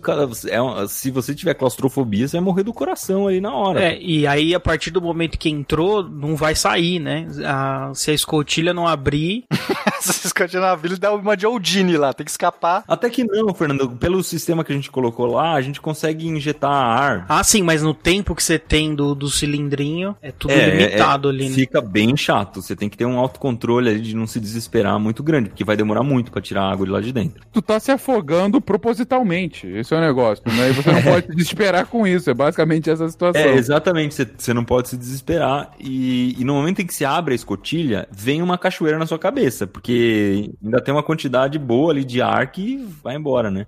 Uhum. E aí, na hora que eu, na hora que eu abri escotilha e saí do submarino com o spare air, mas deu um negócio. Ah, nossa! Tipo. É muito É legal. um momento inesquecível, né? Nossa, é. O, o Iberê tá especialmente eufórico no vídeo, é muito legal. Vários momentos, cara. Três anos fazendo esse negócio. É, exatamente. Um trabalho de três anos e a vida preservada, né? É um misto de, de felicidade, né? De po- posso, po- não, não consigo nem imaginar o que, que é sair de, de um submarino submergindo ah, e que o, o, o, o experimento de, de, de fuga deu certo. E, inclusive, tem uma pergunta aqui comentando sobre isso. Se foi considerada algum tipo de segunda saída de emergência, uma espécie de, de janela que poderia ser retirada, ou Isso uma... acho que tem até um vídeo do, É, do vlog, né? Que você fez. É, muita gente pergunta isso, é, mas não. É mais ou menos. É, é semelhante você levar um paraquedas no avião, sabe? Não, não adianta a gente ficar pensando em plano B, plano C, plano D, plano E. É, a coisa mais fácil de se fazer, se der uma porcaria muito grande, é, a gente tem a segurança que tem mergulhadores do lado de fora. É, é essa a nossa segurança, na real. Porque o que, que esses mergulhadores do lado de fora podem fazer? Eles podem tirar o laço submarino e ele sobe. Não tem, né, essas barras de chumbo que a gente tá falando. Inclusive, eu tenho discutido bastante com o Pena como, como que a gente facilita essa retirada da- das barras de chumbo e talvez coloque algumas bolsas, né, de, de ar que possam Uhum. ser infladas para o submarino subir mais rápido, mas é isso. Então, é, na prática, a minha segurança é saber que tem dois mergulhadores pelo menos do lado de fora. E aí eles estão olhando por mim, porque é, se fosse fazer um submarino que de fato eu fosse entrar na água sozinho, num ambiente inóspito e navegar sozinhão lá e tal, ele teria que ter mais alguns dispositivos de segurança, mas é considerando que tem duas pessoas do lado de fora, que- especializadas em mergulho e tal, e que sabem que qualquer problema mais sério que delas arrancam aquele chumbo e eu subo, e lá em cima tranquilo, né? Você abre a escotilha e tá lá. Então não. Uhum. É, a ideia é essa. Jamais, em hipótese alguma, botar esse negócio na água sem ter mergulhador em volta. É, a, a própria escotilha foi pensada muito para tentar ser o mais seguro possível. A gente teve uma discussão se a gente ia dar acesso por fora e tal, tem que furar, né? Então você tem um ponto, inclusive o único ponto de vazamento de fato do submarino que pinga no vídeo, é esse eixo, porque a escotilha tem um eixo que atravessa para você ter um volante, um jeito de abrir por fora e por dentro. Era importante a gente ter esse, esse controle, justamente isso. É, aí, é, então a escotilha foi toda já projetada, mas claro, pode, pode falhar. Assim, ela foi muito robusta. É um negócio que o quebrou, no vídeo mostra quebrando, mas foi só o volante, só foi a peça. O pino da peça, né? É, o pino da peça. Eu acho que a coisa central dessa pergunta é um sistema de redundância, ele não pode ter o mesmo problema do sistema que ele tá protegendo, sabe? No submarino, a redundância é fazer uma outra porta. É, então, mas é, a, a questão é a seguinte: a gente também tem como estourar, se tudo mais falhar e a escotilha travar e não tiver como abrir porque a pressão, whatever, a gente vai ter no final um pé de cabra que você consegue estourar a escotilha. E aí é, vai estourar o submarino também, mas é uma medida emergencial final. Mas assim, eu realmente hoje estou muito seguro das várias escolhas. Essa mais que a gente quer fazer de, de fazer o submarino flutuar fácil, rápido, para mim mata, que é esse sistema de redundância que, o- que o Fernando tá falando. É diferente. Então, um é você conseguir sair do submarino se der algum problema, você usa escotilha. O outro é faz o submarino inteiro subir, se der outro tipo de problema. E a gente meio que tá, tá verificando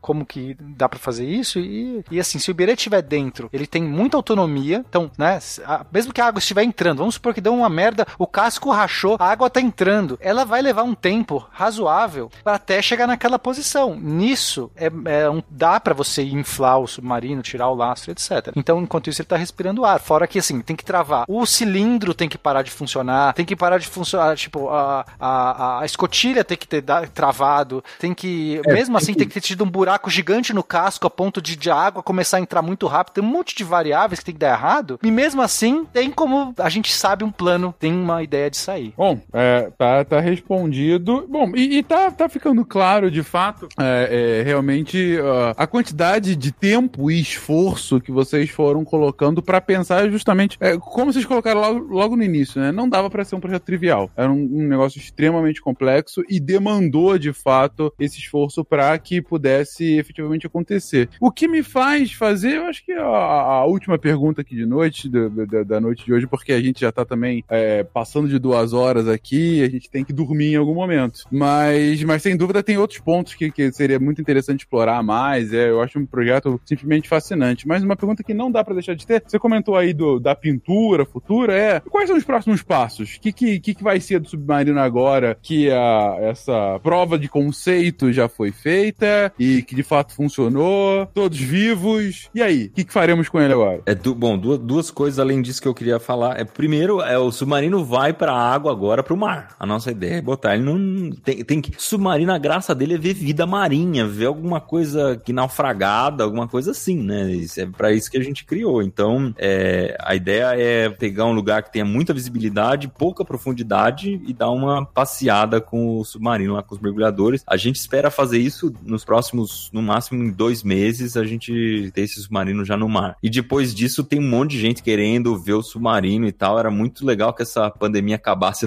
logo pra gente poder fazer um tour com o submarino. E o pessoal vê de perto, né? Porque a gente tá tendo toda essa conversa aqui. Eu tenho certeza que um monte de gente ouviu e falou, pô, eu quero ver esse negócio na minha frente e tal. Então é, a ideia é essa. Mas uma coisa que eu acho bacana comentar é que qual é a motivação, né? O que, que é só uma aposta de fazer barco e tal? Não. É, primeiro que eu acho que o que move a gente muito, e aí acho que o Penny e o Fernando também, é o desafio tecnológico. É a gente dar soluções para problemas bizarros que aparecem mas completamente fora da nossa, da nossa área de conforto, assim. A gente foi aprendendo muita coisa ao longo desse processo, assim, dominando um monte de áreas que a gente nunca tinha ouvido falar e que agora a gente entende bastante, né? E a segunda coisa que eu acho que quem assiste, quem acompanha Submarino há muito tempo, começa a entender uma série de coisas que não fazia ideia, de, de densidade, de pressão, né, de materiais que a gente tá usando ali. Então dá para aprender muito com o Submarino e acho que é essa a ideia do Manual do Mundo como um todo, né? Que cada vídeo que você assiste, você aprende um pouquinho. É, não é para fazer um submarino em casa, não era esse o objetivo. É, não, não, a ideia não é a receita do submarino, mas se a pessoa saiu é, entendendo o que, que é epóxi, o que é fibra de vidro, qual, é, por que, que o submarino afunda, por que, que ele sobe, né? Por que, que é perigoso o submarino é, ter uma pressão diferente de fora e tal. Eu lembro quando era criança, por exemplo, eu não fazia, não fazia ideia de que a água exerce uma pressão em cima da pessoa que tá lá embaixo, quanto mais fundo você mergulhar, mais perigoso fica. É, pô, as pessoas entendendo isso, para mim, essa missão do Manual do Mundo tá cumprida, sabe? De, de que o submarino ensinou coisas para muita gente que acompanha. E inspirou também, né? Porque eu acho que tem essa parte que é muito legal de você ver um grupo de pessoas se propondo fazer algo que é muito desafiador, que se, né, e indo. Então, assim, eu acho que o público acaba, é, sabe, estando junto, se sente parte, porque o Iberê é muito comunicativo, sabe? Ele tem toda essa. É muito legal. É, não, não, todo mundo que vê os vídeos submarinos não tem como não se encantar, não, não curtir. Mesmo quando deu problema, quando aquele lastro estourou, sabe? Que eu fiquei muito chateado. Todo mundo, né? Na verdade, ficou muito chateado, mas foi extremamente pesado para mim, porque, tipo, sabe, foi uma coisa que eu fiz ali. Eu sei que, né, talvez se tivesse sido mais cauteloso, ou bom, enfim, foi. Mas mesmo assim, é, gerou essa coisa, esse engajamento das pessoas, tipo, sabe, elas, puta, que agora, o que, que acontece? Tem todo um, um, comprometimento que as pessoas têm com o projeto, que isso eu acho que é demais. Mas é diferente quando você tá tendo aquele contato de uma coisa mais quadrada e tal, você tá realmente vivendo o negócio acontecer, de verdade, que acho que é a proposta do Manual do Mundo, né, assim, realmente é o manual do mundo, tipo, as coisas de verdade acontecendo. É legal também falar que as, o público cria muita expectativa, né? E todo vídeo que a gente lança do Manual do Mundo, a gente lida com isso também, que é lidar tanto as nossas expectativas quanto a do público. No último vídeo tiveram vários e vários comentários, todos os vídeos tem muita gente dando ideia, então é isso que o Iber falou. A gente vai criando ali, é, além de ter esse contato com pessoas que já entendem, durante o processo, o público que tá aprendendo ali também vai evoluindo nesse sentido e ajudando a gente, né? Então, isso que é muito legal de tudo que a gente faz no Manual do Mundo, né? É criar essa cultura e, e as pessoas ajudando, e isso é muito bacana. Gente, então é isso. Vocês viram aqui as desventuras para o desenvolvimento, desde o conceito original, o que parecia ser uma mera aposta, na verdade, foi um banho de divulgação científica na prática para a gente entender conceitos extremamente complexos, materializados em mais de 30 vídeos maravilhosos em que eles contam todas as suas aventuras, todos os seus problemas e as suas soluções para chegar a, a esse submarino. E se você não conhecia, fica aí um convite, um convite imperdível para vocês irem até o canal do YouTube do Manual, do Manual do Mundo, até o site do Manual do Mundo, enfim, conhecer um pouco mais sobre esse trabalho de divulgação científica que é espetacular, que atrai literalmente milhões de pessoas e que tem vídeos, ah, das vezes de experimentos simples e cotidianos e às vezes para criar uma pequena máquina de guerra eh, na piscina da, da, da, do local, né? Então, é, agradeço mais uma vez demais a presença aqui uh, do Fernando e do Iberê. E, bom, pena tá sempre aqui conosco. E agradeço você, querido ouvinte, de ter aqui nos acompanhado. Deixa aí seu comentário se tiverem mais alguma dúvida que a gente repassa depois pro pessoal. E, enfim, deem uma olhada depois em todos os vídeos dessas aventuras do submarino e do Manual do do mundo como um todo. Um beijo pra vocês e até semana que vem, gente. Valeu! Aí, valeu.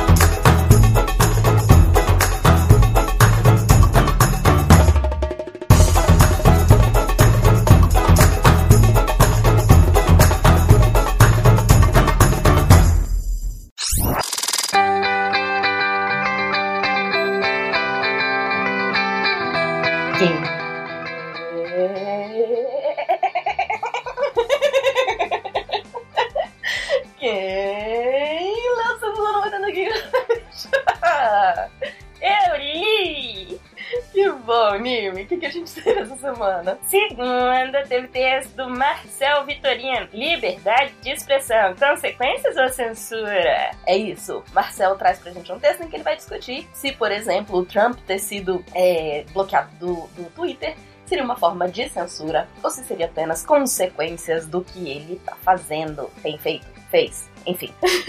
Terça-feira, terça-feira teve texto do Juliano Froder, Hemácia Metálica. O Juliano escreve os textos mais divertidos, gente. As comparações que ele faz para explicar sobre as hemácias, o que, que são as hemácias, gente, é genial, vale muito a pena e conferir o texto do Juliano. Quarta-feira, Nini. Quarta-feira, a gente teve assim duas coisas publicadas, assim. Uma foi a coleção de contos do Dream do CH Barbosa, porque ele escreve um monte e tal, mas aí fica assim, um conto aqui, um conto ali, um conto aqui, um conto aqui. E aí ele fez assim uma compilação dos links para você ver todos os contos da Luz, que tá muito legal. E aí ele escreveu também, ele começou um novo Despertar, ano 1, épico. CH Barbosa, então começa uma nova série de contos que tá muito legal. É isso, gente, tá muito, muito, muito boa. Fugiu completamente da, das histórias medievais, tá, tá valendo muito a pena ler. Quinta-feira, quinta-feira teve texto do Rafael Vendas, o que é um refletor newtoniano. Ele vai conseguir, continuando a falar de telescópios e ele explica o que é um refletor newtoniano. Tá muito, muito bom. E sexta teve texto da nossa Isa Fontanella,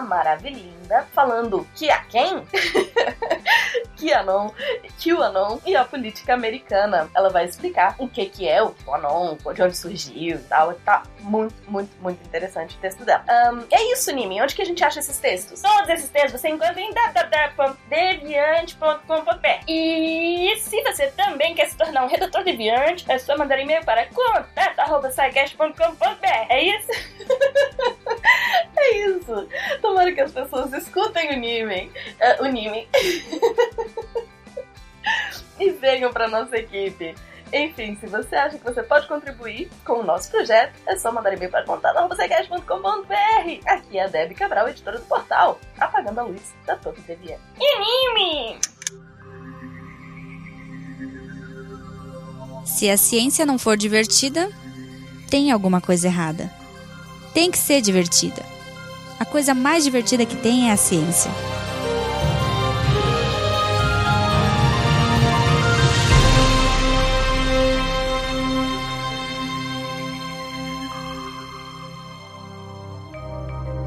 Este programa foi produzido por Mentes Deviantes. deviante.com.br